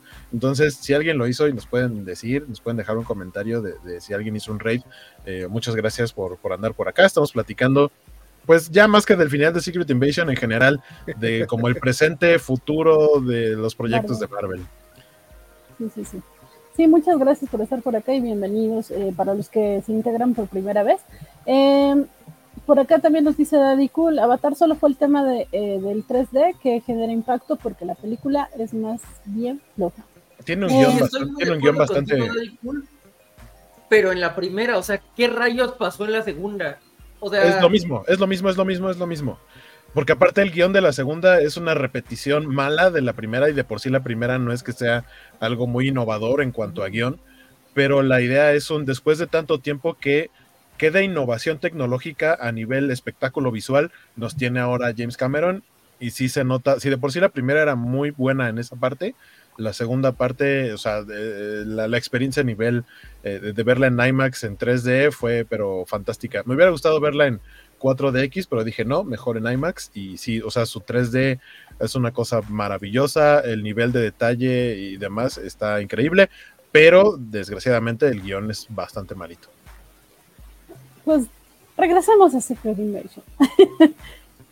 no hemos hablado de esta escena o hemos hablado muy poquito de esta escena donde hacen todo este show de que Fury va con, con Gravik, que, la semana pasada eh, intentamos discutir de con quién habrá hablado y digo intentamos porque quise como que meter ahí la duda, pero Francisco sí dijo, a mí me da flojera, en otras palabras, ya si quiere imaginarme que algo interesante va a pasar acá, está hablando con Gravik. Jorge luego, luego dijo que sí, y sí, era como que bien obvio. O sea, de repente esta serie que pretendían que fuera de intriga, suspenso, detectives, no, o sea, fue la más obvia que ha hecho Marvel hasta el momento. Pero bueno, llega con Gravik, eh, se avienta todo un discurso raro que dije, híjole, creo que estoy empatizando con el villano como que todo lo que está diciendo tiene un chorro de razón. Y acá el villano es Fury. Y de repente parece que se muere, que no se muere, se la creyeron, les gustó, no les gustó. ¿Qué opinan? Aquí básicamente aplicaron el meme de, ah, necesito una ambulancia, pero no para mí. Ajá. Eso es lo que hicieron en esta escena. Sí se me hizo muy así, muy inmenso esta actuación de, oh, estoy sufriendo, ya no tengo pastillas de qué, es yodo, creo, ¿no? Lo que le ayuda como a combatir la, radiación en ese lugar, así de, ah, uh, ah, uh, ah. Como en la máscara, básicamente esa es la actuación de Nick Fury, de Samuel L. Jackson aquí. Se me hizo súper tonta y fue como, me está dando más risa esto que otra cosa y, pues ya, que por ahí eh, le, le, logra, en cuanto a guion, en cuanto a más bien diálogo, Gaia como que le logra responder más o menos a Gravik, que, que Gravik decías, ¿no? De medio, como que te hace empatizar un poco hablando de, pues yo quería un refugio, yo quería un planeta, yo quería lo mejor para mi pueblo, y este que, que dijo que nos lo iba a dar nos abandonó, entonces ahora voy a tomarlo por la fuerza. Tiene cierto sentido, ¿no? Tiene como bases, pero de pronto acá se empieza a volver malo y cuando sus subordinados le dicen, oiga jefe, pero es que pues, se está pasando de lanza, ¡pum! Eh, rama en el pecho. Y después le ponen un 4 para tratar de agarrarlo entre todos y a todos los mata y decir, ¿y quién más? ¿Quién más va a querer? Ahí sí ya es como volviste al que, al que tenía más o menos bases en su ideología, lo convertiste en un malo de Malolandia, ¿no? Al final, así de un loquito nomás. Y ya, y al final tenemos esta escena en donde es una onda como Skrull, Abominación, porque ahí le vemos las orejitas. Sí, se parece un montón. Tiene, o sea, sí, es que sí utilizan ciertos detalles muy poquitos de algunos otros personajes. Eh, por ahí yo veo incluso la piel como de Drax, no sé si en, Gaia. Eh, que el hecho muy importante que utilicen los poderes de Mantis, dije, ahora le mira, se acordaron de, de, otros personajes. Este, pero ahorita, ahorita en un chancecito les pongo la imagen que a mí me recordó justo lo que dice Carlos Rambert, yo también, me encanta que seas tan científico, Carlos Rambert, dice, si se supone que el campamento Skrull es radioactivo y Fury se está muriendo al momento de pisarlo, ¿la serie explica por qué no se petatearon todos los humanos que tenían encerrados ahí tanto tiempo? ¿No? Pues no como tal, pero sí traían acá como su respirador, no sé, algo como no, pero no, tiene, no tiene que ver con el respirador. No, no, hay una, ajá, no hay una explicación per se, pero podrías interpretar que están en un área asegurada y libre de radiación. Como más vejecito, pero controlado por ellos, ¿no? Eso es lo mejor. O sea, le tienes darle... que a la serie. Una pregunta, bueno, dos preguntas. Eh, no, está mal que Drax tenga los tatuajes, porque pues los tatuajes no deberían de. No son ADN. Pues es como cuando la gente cree que haciéndose cirugías sus hijos ya van a salir guapos. A lo mejor es de esa gente la que hizo estos efectos y dijo, claro, se van a ver así. Esa es una. Y la otra es, eh, ¿por qué capturaron a Bobby Drake? ¿Y cuándo? Gracias, sí es parece que sí es Iceman, ¿verdad? No sé, o sea, es que, es que, Sí. o sea, yo- para mí es, No. es Bobby, o sea, es, es- Es un es- no, ese sí lo mencionan. Cuando la primera vez que vemos la computadora con la lista de, de personajes o que, que capturaron y que obtuvieron su ADN, es un Frost Giant. Eh, en una en la pantalla Ah. en algún momento. De hecho, los cuatro, los cuatro primeros que mencionan son Groot, eh, Cool Obsidian. eh, ¿Cuál es el otro? El- la, la- la bestia, una de las bestias que sale en Thor, y el Ah, otro es un Frost Giant, según yo. pero la, entonces, la teoría, bestia tiene el poder de la hielo. tierra. Pero, ¿y el gigante de hielo? ¿Cuándo? ¿Cómo? No, no, no, bueno, no sé. A mí me sacó mucho de onda eso, porque sí fue como de esto es tan Bobby. No es, Es- no es el, según tengo entendido, es que no recuerdo si es específicamente es un gigante de hielo, pero en una de las de Thor hay una escena post créditos muy tonta en donde se ve que justamente uno de los de las bestias de Asgard anda corriendo en un estacionamiento y la, o sea, y que mucha gente dijo, ah, esa escena post créditos que solamente se ve que quedó por ahí perdido, que creo que fue en Thor Dark World Ah, cuando se anda cuando se anda moviendo el martillo por diferentes lados, al final es esa escena, se supone que está basado en ese personaje. Ok. Mira, nos dice Pepo Retropoint que la invisibilidad es de Ghost. No de Frost Beast, Storm. exactamente. Eso no, es- la, la- la invisibilidad sí la pensé, pero el- lo del hielo sí fue como de. That's Bobby Drake, man. Eh, de claro que, que no tenía que, que- que haber sido así, pero. Pero bueno. mm, Sí, a, mí, a mí también me causó mucho conflicto eso.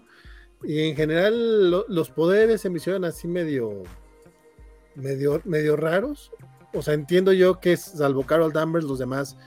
No, pero sí, no- pero sí dicen, no, son todos los, eh, los Vengadores, o bueno, casi todos. Ajá, pero pues no vimos. O sea, Iron Man no tiene poderes. Este, es Capitán América, bueno, pues pongamos que super fuerza. Este, ¿qué, qué- qué Esa es la escena, esa es la pelea final, así se vio. Sí, sí, se vio. sí. Este, ¿Qué es? es, es que sí es. ¿No han visto Free Guy? No. Sí, Ok. Bueno, la vean veré Free, seguro. vean Free Guy. Según yo está en Star, no está en Disney. Está en Star seguro Plus, pero que. Free Guy es una película muy divertida. Yo la quería ver en cines, pero cuando iba a salir, se- se- nos volvimos a ir a pandemia, entonces. pandemia, este, sí. Valió. ujú.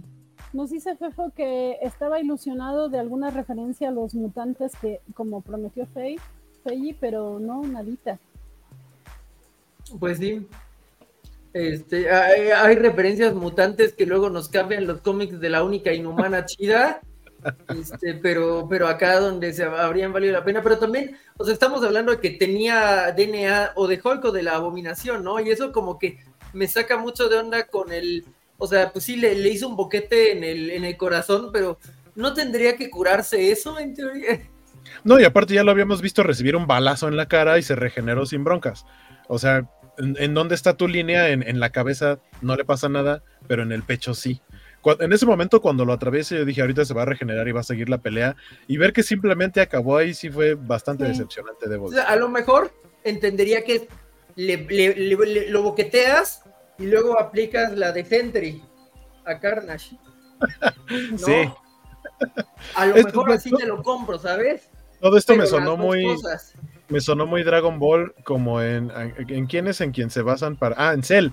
Cell está creado del ADN de todos los guerreros y de todas las batallas que han tenido anteriormente los personajes. Cell es- por eso Cell tiene los poderes de Piccolo y puede hacer el Kamehameha como Goku y se puede regenerar como, o sea, es, es básicamente la idea. Dijeron, claro, vamos a utilizar eso para nuestra película, digo, nuestra serie. Nos dice Cheche, Emilia Clark es oficialmente el personaje más poderoso de todo el UCM. ¿Quién lo hubiera dicho? ¿Quién También hubiera dicho que, que Emilia Clark iba a hacer todo lo que hizo en el último episodio? Porque en toda la serie no hizo nada. Les gustó lo que pasó, pero antes vale tenías un comentario.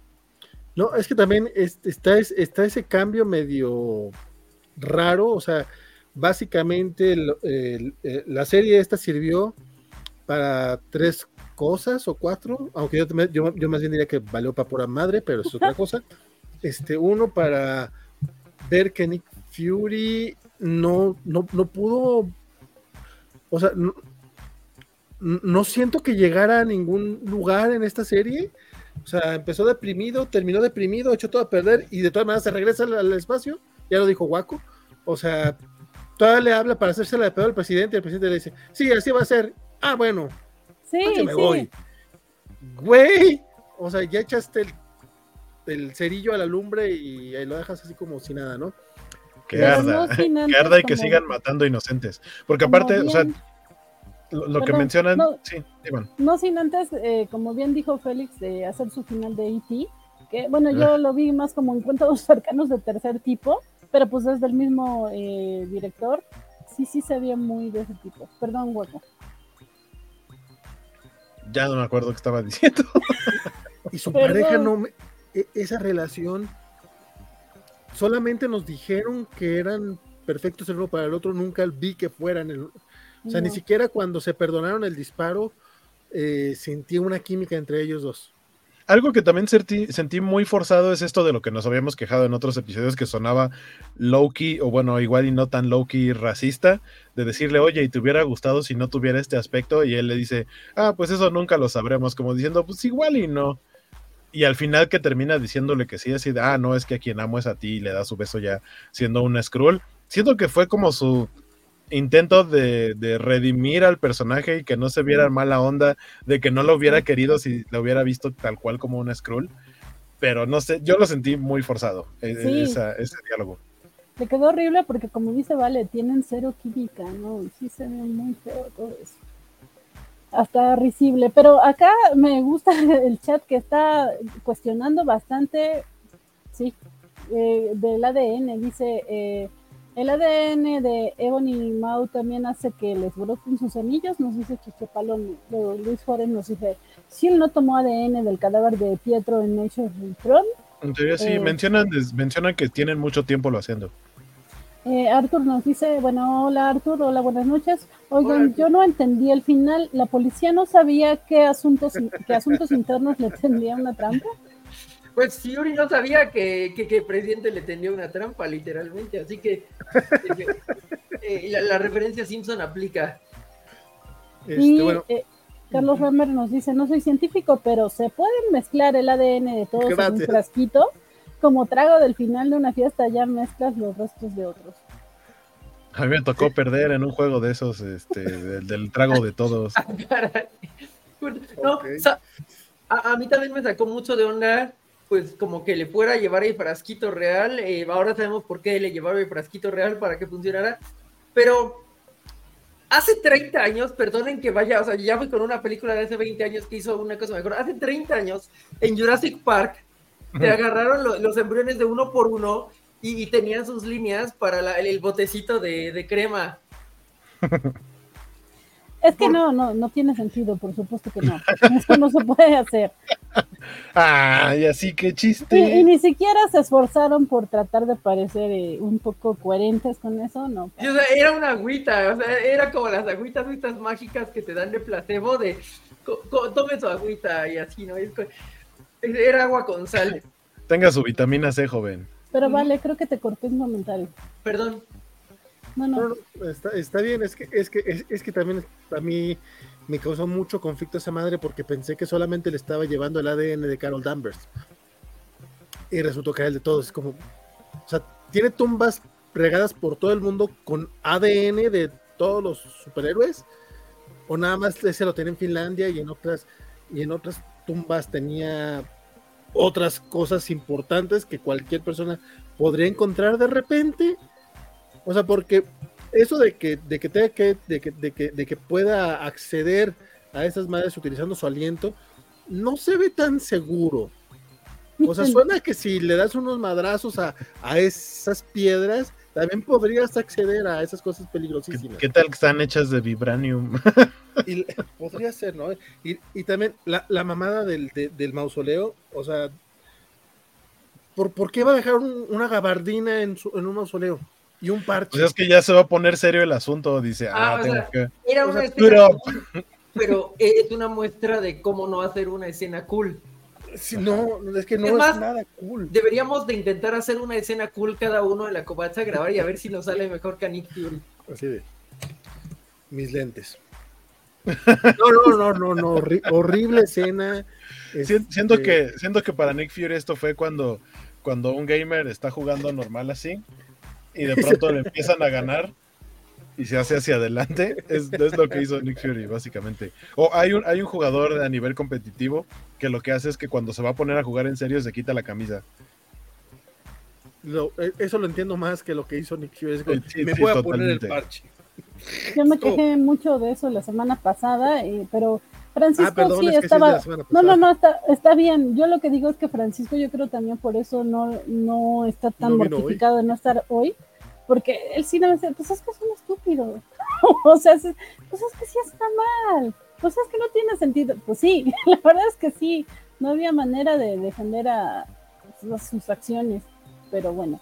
Eh, sin embargo, si hay quien las defiende, mira, Arthur dice, a lo mejor tenían nanocápsulas que tenían separados el ADN, no es que estuvieran todas mezcladas a lo tonto en el frasquito. Don Arturo, estoy de acuerdo con usted que podemos justificarlo. Nuevamente, si una serie te está pidiendo justificar cosas, eh, yo no veo mal que, después te hagan justificaciones de, series o de películas posteriores o, ah, ok, va, pero si mientras la estás viendo no te lo estás preguntando, creo que está bien. La bronca es que mientras lo estás viendo ya estás preguntándote por qué está haciendo eso. Y si le, y si le pasó a la gran mayoría, eh, tenemos momentos, este, Marta por todas partes. O sea, yo, yo, sé que ese es el momento épico de toda la vida, yo creo que va a ser difícil que alguien lo, supere, pero eso no quiere decir que no suceda. pero, porque esta serie está muy cerca, pero solo que no tuvo tanta popularidad. Acá nos dice Carlos Rambert un buen dato, que dice, combinar el ADN de todos y revolverlo en un frasco para sacar un ser superior. Esa es la trama de Gemelos, la película de Arnold Schwarzenegger y Danny DeVito. La cual nunca he visto, por cierto. Sí, yo, tampoco la, he visto completa, eh, la, llegaron a pasar creo que en el 7 o algo así. Pero algo que quisiera mencionar, o sea, me gusta mucho la, la, explicación que nos da este Jorge Arturo de que tenían nanocápsulas que tenían separado del ADN. Ok, pero si tienes, o sea, yo sí quisiera creer que si tienes 212 millones de dólares y le mandas tantito varo a, tu, a tu departamento de prop para que le ponga circulitos este, pequeños como los que venían en el yogurt más delicioso de YoPlate hace, 20, hace 15 años que me quitaron y se viera bonita. O sea, por más absurdo que pareciera, nada más para que se viera más bonito, para que no se viera como un frasquito de agua, ¿no? Con, que le echaras bobas de estas de los TikTok. A, eso me refiero con las burbujitas. Eh, a lo mejor son muy grandes, unas más chiquitas. No, no, este, necesitas no, necesitas ni 10 dólares para eso. Así es, o sea, literalmente, es más, una vez se puede intentar, este, porque sí, es un asunto de, de, departamento de arte, ¿no? O sea. Este, eh, yo sé que ya, ya, se ha mencionado en otras partes, pero yo sí estoy muy convencido este, a partir de, lo que hemos visto, de los fracasos en cine que hemos visto por parte de Disney y de Warner, donde el problema principal no es la, asistencia de las personas, sino que el presupuesto es demasiado alto y las ganan eh, y, la taquilla no llega a cubrirte. O sea, Barbie costó 150 millones de dólares y 150 de, o sea, de, hecho creo que costó más este, la, publicidad. Estaba viendo que la publicidad costó como 10 millones más de lo que costó la película. Este, pero el puro presupuesto de la película lo sacaron el primer fin de semana. De, hecho, ya la película fue tan bien que ya también ya sacaron el presupuesto del marketing y a partir de aquí ya va a ser pura ganancia. Eh, pero es más, Sound of Freedom. Esa chingada costó como 12 millones de dólares ya sacó su presupuesto hace un rato. A pesar de que es lo que tú quieras de esa película. ya saca ganancia, de hecho, ya, es pura ganancia. Es pura ganancia, y apenas va a estrenarse internacionalmente. El problema, a lo que iba, el problema con los presupuestos, que esta chingada dicen que costó 212 millones de dólares, güey, es lavado de dinero. O sea, en serio, no se ve el presupuesto aplicado en ninguna, por mucho que todo fuera este es, ¿cómo se llama la esfera o la chingadera esta que, es, que, que, que se inventaron para el, O sea, aunque, aunque fuera ese set este, digital, no se ve aplicado. Ni siquiera en, ni siquiera en el sueldo de los actores, que creo que el más caro debe haber sido Samuel L. Jackson. Samuel L. Jackson, o sea, porque Emilia Clark sí es muy popular y todo, pero no, pero no, no lo suficiente. Olivia Colman sí es galardonado, pero no es Meryl Streep en cuanto a cobro, pues, no en cuanto a calidad. Este, Olivia Colman creo que también Chido, ser- pues así puede, ¿quieres hacer esto o fuera el Capitán este Planeta otra vez? No, pues esto está bien. Sí, exacto. O sea, digo, sí tienen, mu- tienen muy buenos actores que seguramente no son baratos, pero tampoco son de los caros. O sea, no son del, bueno, creo yo, ¿verdad? estoy hablando a lo pendejo probablemente. Yo sí siento que son caros, pero sí. No sabemos. No, no, pero me, ref- pero me refiero a que no son, Los más caros. eh, sí, o sea, Zendaya, por ejemplo, ahorita me creo que Zendaya va a ser muy cara, no sé, por decir algo. O, o Este, Kate Bishop. O sea, no pudiste tener un cambio de Kate Bishop porque tristemente casteaste a Kate Bishop muy arriba, ¿no? O sea, Kate Bishop No, va a ser más cara que cualquiera de ellos. No lo sé. No, no, no, no, no sé. Es- es- esa es una buena pregunta. Yo creo que Hailey Steinfeld está a la altura de Emilia Clark, sin Sí, broncas. yo también creo eso. Puede ser, pero, pero nuevamente, es Haley Steinfeld, o sea, apenas está, o sea, a lo que me refiero es que no son, no son Brad Pitt, no son este, eh, Meryl no. Streep, ya lo mencioné, Bueno, que, que Sin embargo, Vale, Margot Robbie, yo creo que sí es la serie que ha tenido un cast eh, más renombrado de todas las eh, series Marvel que hemos visto hasta ahora. Eh, y, y- y desafortunadamente no lucieron, eh, salvo que Oli- Olivia Colman, eh, Eh, ninguno. Mi- mi- mi- o sea, es- yo sé que sus, sus escenas no iban a mucho, y aún así era una delicia ver todas sus escenas. Creo que no hubo, no hubo una sola que no me gustara. Aprovecho para saludar a Manuel Villegas, perdón, vale, que dice, hola, también me causó confusión cuando la gordita, o sea, Olivia Colman, eh, que va tres pasos adelante de Nick Fury, le dice a Emilia Clark que va, eh, que se va a usar una a la otra, a diferencia de Fury, y la lleva a un cuarto lleno de cuerpos. No entendí. Y Creo también para- el ADN de los Guardianes de la Galaxia. De la primera parte creo que nada más es como señalar para que veas la cantidad de gente que ya, eh, o sea, porque según yo esos eran gente ya secuestrada cuyo lugar fue tomado por un Skrull, es como para dimensionar las cantidades.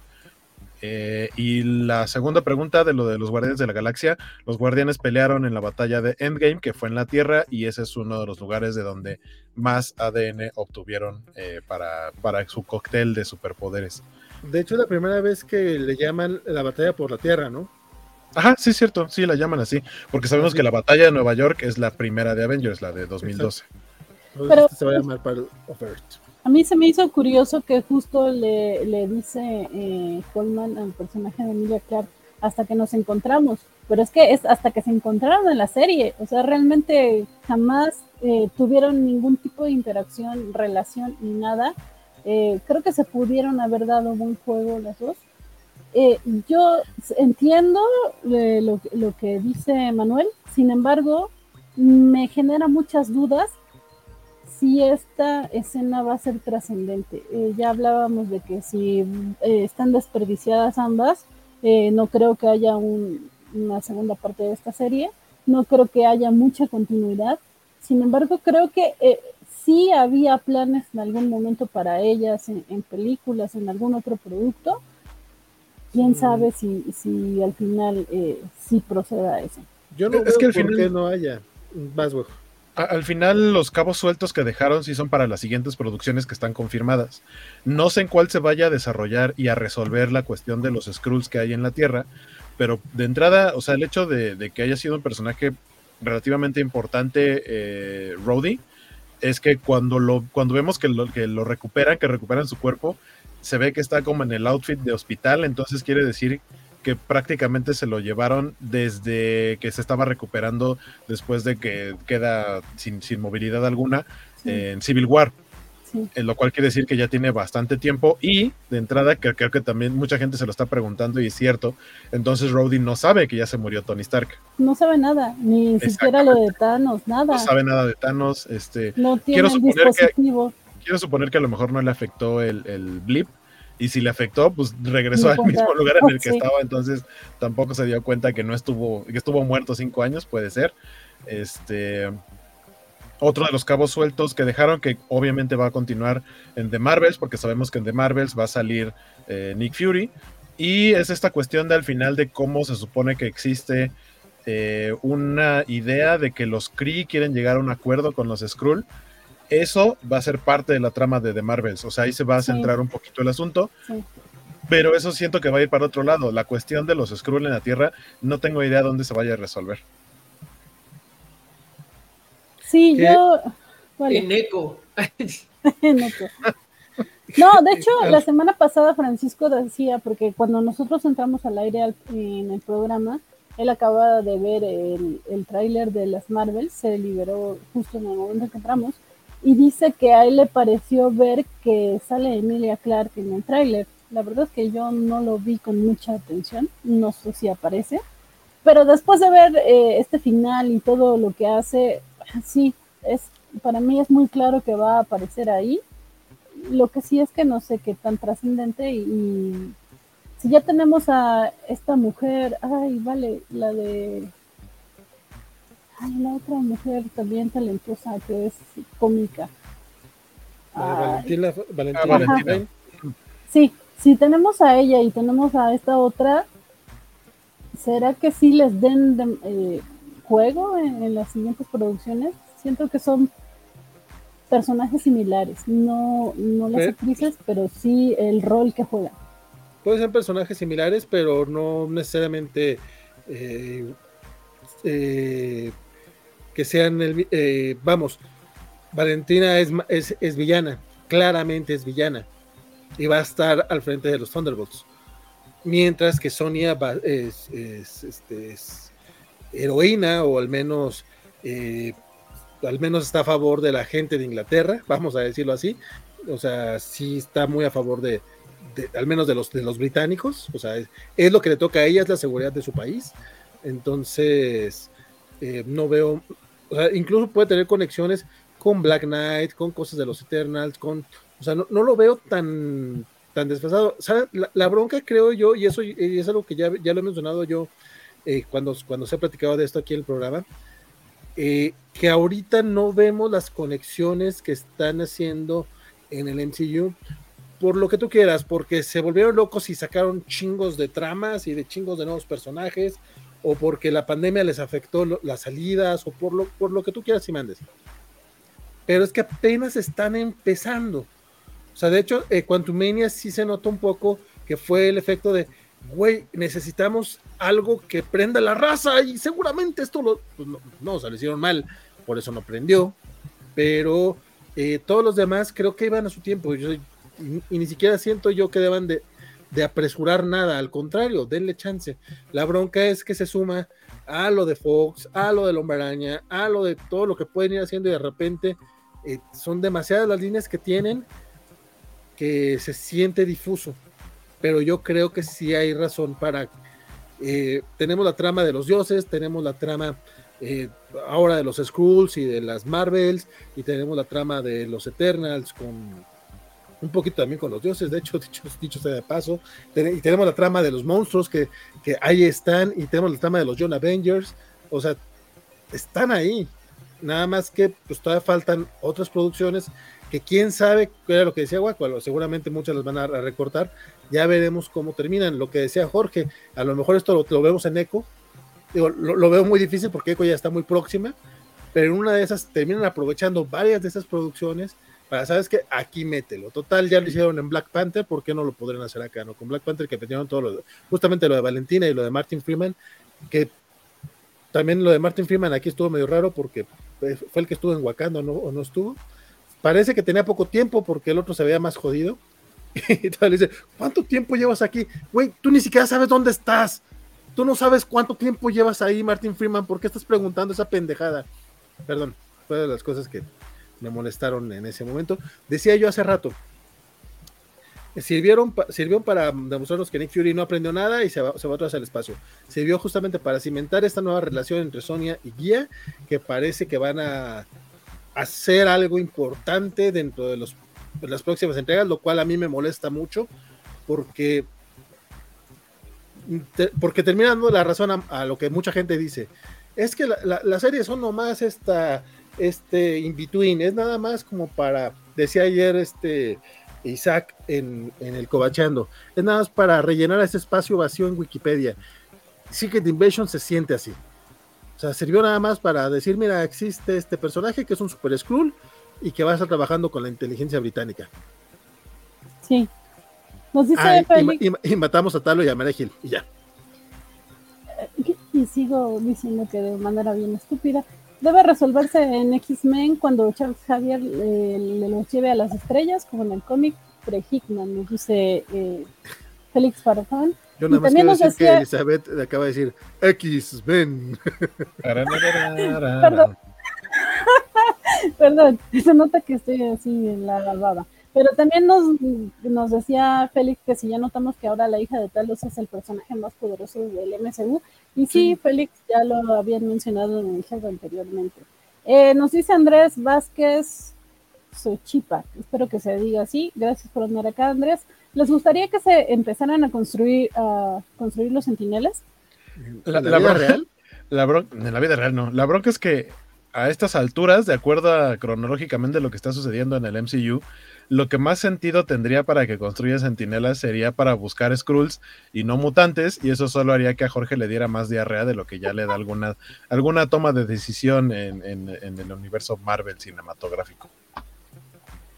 Sí, la verdad a mí no me gustaban los sentinelas, entonces no. Nunca me han gustado. Y saludamos a Semixli, qué bueno que andas por acá. Buenas noches. Yo nada más paso a saludar, abracitos a la mesa y al chat. Abracitos. Buenas noches. Eh, también. eh, Nos vemos mañana en el Club Comiquero de ñoñotas. Ah, muy bien. Fíjate, qué bueno que avisas porque yo ni sabía. Eh, Aquí está. Está, está en los horarios. sí, pero no Ya- veo. Estoy Qué, ciega, orga- vale. qué orgánico, eh, la, la- qué orgánica la inserción de los horarios de los programas de la Covacha. E- En, en los horarios ya estamos anunciando que, Az- que la, la siguiente covacharla es la de Azoka hasta el 24 de agosto. Este, mañana tenemos Club Comiquero de Lectura y los cómics de la semana regresan el 5 de agosto. Que déjame te digo que cuando andabas por eh, las tierras de San Diego, yo anunciando de, ay, se estaban bien preocupados, ya regresan los cómics de la semana, con Francisco Espinosa y Francisco. Pues a ver, a mí no me han dicho nada, a mí no me han informado, y yo, ups. Así que hay que hacer contratación con Francisco Espinosa. Renovación de contrato porque se Sí, da, sí. este, se- se- ajá. El muchacho ya lo sabe, pues sí, fue el primero que le dije. No sé, su- suena a que va a hacer una, este, una negociación ahí, este. Sí, Ardua. sí será. Sí. Pero bueno, eh, El que, el que creo que no regresa es Bernardo, pero luego hablamos de eso. uy, Ah, Pero- wow, esto se está, este, uno venía aquí a hablar de, de si se confundía con los lentes de cóncavos de, de Secret Invasion y de, no, no, no, de pronto nos llegan estas este, cubetadas de agua fría. pero bueno, Ya no se puede tener todo en esta vida. Eh, pero bueno, eh, ya vamos cerrando con esta charla que sí, muy aburrida la serie y todo, pero el chisme siempre está bueno y ya no estamos extendiendo demasiado. Entonces, eh, ¿qué creen que venga? Es que ya casi lo mencionamos, ¿qué creen que venga? Este, ¿Cómo va a conectar? Impresiones finales, chicos, y lo que quieran decir, eh, sus comerciales, eh, parroquiales, demás. Empezamos con Jorge. Pues ha sido un gusto poder acompañar este viaje de las covacharras. Sé que no es el mejor viaje de las covacharras que han tenido, pero bueno, pues es en el que podía acompañarles. Ciertamente ya solo nos queda Loki en el futuro este, eh, evidente. Ya pronto no tendrán que este, depender de mí, este, llegarán las gemelas y tendrán eh, la, la dinámica covacharla normal. Este, entonces, pero, pero fue, fue, fue agradable eh, me preocupa lo que ya mencioné, que creo que Disney va a entender todas las lecciones equivocadas. Eh, me preocupa que estaba muy mal dirigida la pelea, porque creo que eso fue algo que se perdió entre todo. El, o sea, la pelea en sí misma no estaba bien dirigida y en general creo que e- eso es de lo que cojea el MCU, de Infinity War, Endgame, Winter Soldier, ahora pinche Mapachito 3. Tienen muy buenas peleas, pero pues eso es lo que le falló a Quantumania, que, que no te acabas de comprar eh, lo, lo que está ocurriendo en cuanto al conflicto. Le pasa aquí también en Secret Invasion. Entonces, pues, sí, eso hace que el final sea aún menos memorable de lo que ya habría sido. Mm, nos veremos el, martes, espero, de un modo u otro en, en las reseñas de la Covacha Anime. Eh, nos veremos un lunes que no será este lunes. para hablar un poco de bastantes noticias que se habrán acumulado de videojuegos con Waco. Este, bueno, espero que, que, así pueda ser. gracias a todos los que nos, nos estuvieron viendo. A, eh, mi respuesta personal a la pregunta de Andrés Vázquez sobre si no, me gustaría que empezaran a construir centinelas es que tal vez, tal vez podría funcionar así, tal vez la xenofobia es algo que funcionaría para los mutantes, sí, sí, ciertamente. Ya no sé si realmente lo van a, saber utilizar. Eh, y un saludo a Mixly que pasó casi al final a saludar. Eh, y pues, hecho todo eso, también me, despido. Buenas noches a ustedes y gracias. Yo creo que lo hiciste muy bien, Jorge. Eh, eh, las gemelas se pueden sentir bastante orgullosas de ti. Eh, mantuviste el programa casi en solitario, al menos dos programas al principio. Muchas gracias por eso. Y, siempre es un gusto compartir pantalla contigo. Ya me dijiste que si andas por la covacha anime, así que pues vayan a verlo los martes. Y muy bien. Vámonos con Vale García, que recién desempacadito nos hizo el honor de estar por acá. Gracias, Vale con desempacadito suena muy feo, pero bueno. oigan. Pues es que dijiste que pasaste al baño. Ah, oh, cierto. Sí, sí, sí, yo no lo iba a revelar, pero sabía que tú sí, entonces. Sí, sí, cierto, sí, sí, estaba, sí estaba recién, tienes toda la razón, man. Este, um, que decía, um, la serie me pareció decepcionante, creo que a diferencia de Banjo, creo que sí tenía una propuesta o sí tenía ideas. No sé si fue este que se metió la producción y dijo, no, no puedes hacer esto, no, no, no, no puedes utilizar estos personajes, este, no puedes meterte tan político. No sé si tuvo estas restricciones o simplemente resulta que, el director y escritor, cuyo nombre ahorita se me olvida, este, porque es, así fue relevante, eh, pues simplemente sea inepto y ya, ¿no? O sea, puede ser posible, o también puede ser que sí, sí, sí haya tenido broncas este, con, con, la productora de cualquier manera nos terminan entregando un producto bastante mediocre, tristemente, porque creo que, que tenía un, elenco que podía, este, podía ser mucho más, merecía más. Eh, mucho más que María Gil, me duele la, muerte triste de Talos, o sea, porque sí quedó, fue un personaje, e, e, era, el, que el que pintaba para ser el protagonista de, este, de, este, de esta serie, y de repente lo, lo, lo, sacan de una manera muy random y con muy poco glamour. O sea, si no, digo, está bien, las, muertes en las guerras suelen ser así, o sea, no, no, tienes por qué glorificar un asesinato, pero creo que murió sin, o sea, como que tú, eh, por lo que nos cuentan, tuvo eh, peleas más importantes y más difíciles que la que lo terminan matando, entonces no, no, no, no me latió. La gente que ha estado haciendo las covacharlas ya, ya no creo que hayan visto la serie o si la vieron, pues ya saben que es chafa, pero pues si valga la no recomendación, sí creo que esta es la primera serie de, Disney que realmente no recomiendo, porque por ejemplo, de Miss Marvel te puedo decir que no me gustó, pero entiendo que hay gente a la que sí, y entiendo lo que quisieron hacer, y ahí está el proyecto que seguramente tuvo algo de éxito esta sí no, no, no, no, no, veo. Ya, ya, ya en su conjunto, ya completa, no, no veo razón para recomendarla. Y mira que dura apenas tres horas. O sea, es lo que dura una película. O sea, podrías verla en una tardecita y ni así la recomiendo. Secret Invasion o Oppenheimer, pues Oppenheimer. Tristemente sí, tristemente sí. Después hablo de Oppenheimer, que la neta no veo razón para que se filmara en IMAX, pero bueno, ¿Qué, manera de quitarle salas IMAX a Misión Imposible. La neta, pinche Nolan. Y creo yo que Paramount debió de haber tenido poquito menos fe a, Tom Cruise y haber retrasado su estreno a agosto, porque ya este, este, este, este, fin de semana en Estados Unidos va a perder 1.300 salas, este, perdió todas las IMAX el, el, pasado fin de semana, entonces creo que la sufrió mucho, la sufrió mucho Misión Imposible y no es, y creo, y digo, recaudó más o menos bien, pero va a terminar siendo un flop, porque también fue de estas, de estas películas caras. Entonces, pues, si tienen chance, si, todavía la encuentran en su, en sus, en sus salas cercanas, si no la han visto, échenle un ojillo porque sí vale la pena. lamentablemente este fin de semana estrenan La Mención Embrujada y estrenan otras cosas. Entonces... Eh, Slam Dunk está muy bonita. Slam Dunk también estrenó este fin de semana acá en México. Entonces... Y creo que a Barbie le dieron más salas, al menos en Estados Unidos. Eh, el segundo fin de semana tuvo 90 salas más Barbie, entonces Misión Imposible va a quedar sepultada muy rápido. Y contrario a lo que le pasó a Elementos, por ejemplo, Elementos siguió subiendo poco a poco y sigue recaudando, cosa rara.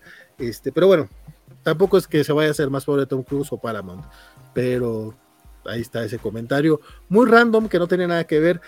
Yo lo que quería recomendarles, aunque sé que si no han, si no han visto el Overdex o Stranger Worlds no lo van a disfrutar en un nivel, pero el episodio crossover de Strange New Worlds de, de, esta semana es una joya. Yo no paraba de reír, es una cosa, yo no sabía cómo lo iban a lograr, lo lograron de manera espectacular. Este, platicaremos de ello en un próximo este, Kobayashi Maru, seguramente. Se van a juntar muchos, muchos eh, eh, capítulos de Strange New Worlds, a ver, cómo, a ver cómo se maneja eso ya lo resolverá el capitán Francisco Espinosa. Eh, les decía, el 5 de agosto regresan los cómics de la semana, aunque regrese yo solo, no importa, no, no sé cómo va a estar, no, la verdad no sé cómo va a estar esto, pero ya, ya, ya, ya es justo y necesario que regresen los cómics de la semana. Y mi nombre es Valentín García y espero que lo siga haciendo la próxima vez que nos veamos por acá, que probablemente en Covacharla será hasta, hasta Loki. Ah, que sí, tú no vienes a azúcar. Hasta luego. Gracias, Vale. A mí me sorprendió que, eh, que todavía hay salas para The Flash. Y yo, qué bueno, qué bueno que Warner todavía lo está apoyando. Me, sorprende, pero qué bueno. Y eso, y eso que ya está disponible para compras eh, caseras. Digital. Sí, sí, sí. Me, sorprendió ver ahora que iba a comprar para Oppenheimer, ahí estaba The Flash. Y yo, ah, qué bueno. Eh, Waco, eh, pues muchas gracias por habernos acompañado. Eh, a pesar, ya, ya lo mencionó muy bien, ¿vale? Ya mencionó todo lo, lo mencionable. Creo que yo nada más para, para rematar, creo que eh, probablemente el peor error de Secret Invasion fue que tuvo seis capítulos para plantear, desarrollar y terminar con una idea y concepto. Y realmente lo único que hizo fue sembrar una semilla que no sabemos si va a germinar y a terminar en otro lado, que tal cual es la invasión de los Skrull, porque aquí solamente nos dijeron, ah, hay invasión de Skrull en el último episodio. O sea, ya lo sabíamos desde antes, pero se vuelve noticia mundial en el último episodio y es ahora la gente tiene que vivir sabiendo que hay Skrulls entre, entre nosotros o entre ellos, ¿no? En su universo. Eh, pero, pero no se cierra ese cabo, simplemente se sembró y va a ver qué va a pasar después. Eh, Carlos Rambert dice: No había notado que el Vale que participa en las covacharlas es Gangsta Vale. Nada más el de hoy. Es feo y feo. Este, por aquí tenemos guardado un, un par de comentarios que decía Isaías Las Covacharras, una mesa de debate de la banda que toque en el grito de la independencia. Y Alberto Palomo, que fue quien mencionó el nombre de las Covacharras, puso, hasta mañana son 2.500 pesos mexicanos, no argentinos, para la idea de septiembre con las Covacharras, o puede ser un... Es un papucho, su rostro parece tallado por los mismos ángeles del bozarrón de Paco. Ahí está, pagada la deuda. Ya que ya por lo menos ya sabemos que Alberto Palomo le puso precio de 2.500 pesos a que yo diga esa frase. Entonces ya saben, si, si, la quincena llegó más grande de lo normal y quieren un audio de estos, este, me avisan. Eh, pues ya, el próximo lunes, si no me equivoco, toca Kobayashi Maru y cómics de la semana, cómics de la semana, este ñoño Noticias Gamer de este lunes al que sigue. Regresamos después de la pausa eh, por la Comic Con de San Diego, aquí con, Jorge González, que por cierto hubo bastantes eh, notitas de cosas que se presentaron allá, que si va a salir la consola edición especial de PlayStation 5 de Spider-Man, el control también. El control, de hecho ya empezaron a sacarlas a la venta por si lo quieren conseguir. No sé si ahorita ya está en el Amazon México, por ejemplo, pero en tiendas de otros países ya han empezado a liberarlas. Y creo yo que la ventaja, no le, no le veía como mucho caso a la personalización de un PlayStation 5 porque lo que tiene son como, como unas carcasas de, plástico que se pueden desmontar. Para este caso tiene sentido porque en versiones anteriores de otras consolas, no solo PlayStation, si querías una edición especial, pues tenías que comprarla, pero si ya tenías una, pues era como tener dos o vender la anterior y era todo un rollo. Y para esta de Spider-Man, lo que puedes hacer es, si no tienes un Play 5, comprar la edición especial o puedes solo comprar las micas estas y, y se las montas al PlayStation 5 que ya tienes y demás. Este, y, pues ya, creo que eso es como la noticia más, más relevante. Me tocó, de hecho, creo que lo único que jugué respecto a videojuegos, eh, jugué un ratito Exo Primal porque te regalaban un pin. Nunca lo había jugado, a pesar de que está en Game Pass. Estuvo divertidillo, que tiene dinosaurios, Disparas ahí a hordas de dinosaurios. Eh, y, y por ahí quienes me sigan en redes ya habrán visto el video de la motito de Star Wars Outlaws que sale este, próximamente por eh, Electronic Arts. Y eh, nos dieron un postercillo, luego se los enseño. Y ya, básicamente es eso. Por ahí preguntaba a don Félix que si no iba a haber covacharla de Azoka, pues ya lo mencionamos, amigo. O sea, justo el- Lo que pasa es que Vale no va a estar porque pues Ahsoka Star Wars, pero nosotros sí. Sí, sí, sí. O sea, Vale no va a estar, pero sí va a haber covacharla de Azoka 25 de agosto. Porque El jueves siguiente a que estrene, que no recuerdo cuándo estrena. Eh. El sí, 23 de agosto se estrena. Entonces, Entonces, 25 de agosto eh, tenemos 23. Estrena el miércoles, entonces es 24 de agosto el programa. El 24 de agosto. Eh, hecho, ahí está. y Eh, estrena el 24 de agosto. ahí dice 24 de agosto. Estrena con capítulo doble, entonces va a haber mucho de qué hablar en ese primer episodio de la Covacharla. Pues ya, muchas, muchas gracias una vez más por habernos acompañado. Yo soy Waco, vámonos a descansar. Sobre todo a descansar de esta serie que nos aventó Marvel y a ver cómo resuelven, este, como, como siempre les digo, ese engrudo hecho bolas que dejó este, la, la- la- la historia. Y ya, ahora sí, ya, vámonos a descansar. Saludos. Pues muchas gracias a Guaco y a Vale, que no le agradecí por estar acá y, que algunas veces sí sufrieron eh, los episodios. Eh, yo soy Elizabeth Ugalde y saben, desde el primer episodio, aunque Gámez diga que no, desde el primer episodio dije que esta serie no me sentía, que no me iba a latir. Sin embargo, sí, estoy muy agradecida. Creo que lo mejor de, de esta serie fue platicarla con ustedes y, y de verdad notar eh, la audiencia, la interacción, siempre es reconfortante para mí. De repente eh, los días de estrés y de hartazgo se borran eh, platicando con ustedes, chat, eh, con los comentarios que dejan posteriormente. Eh, muchas, muchas gracias a todos ustedes. Como bien dijo Waco y ya repetimos varias veces, y Vale está on fire, que él sí tiene la fecha bastante eh, clara. Regresamos con Azoka, eh, descansamos unos días y ya en agosto volvemos para la covacharla de Azoka. Ahí las gemelas ya prometieron que, que sí vendrían, salvo lo que dijo Jorge, que a ver si no hay algún problema familiar por que se andan peleando por recuerdos que, que, que no son ciertos o recuerdos borrados en una y la otra. ¿Qué fue lo que qué pasó? ¿De sucede. qué? Me, me- me perdí ese chisme. ¿Qué pasó? Yo, también, es-. Eso nos pasa por viajar. No, Jorge lo mencionó, pero yo la verdad es que yo no, no lo leí Ah, tampoco.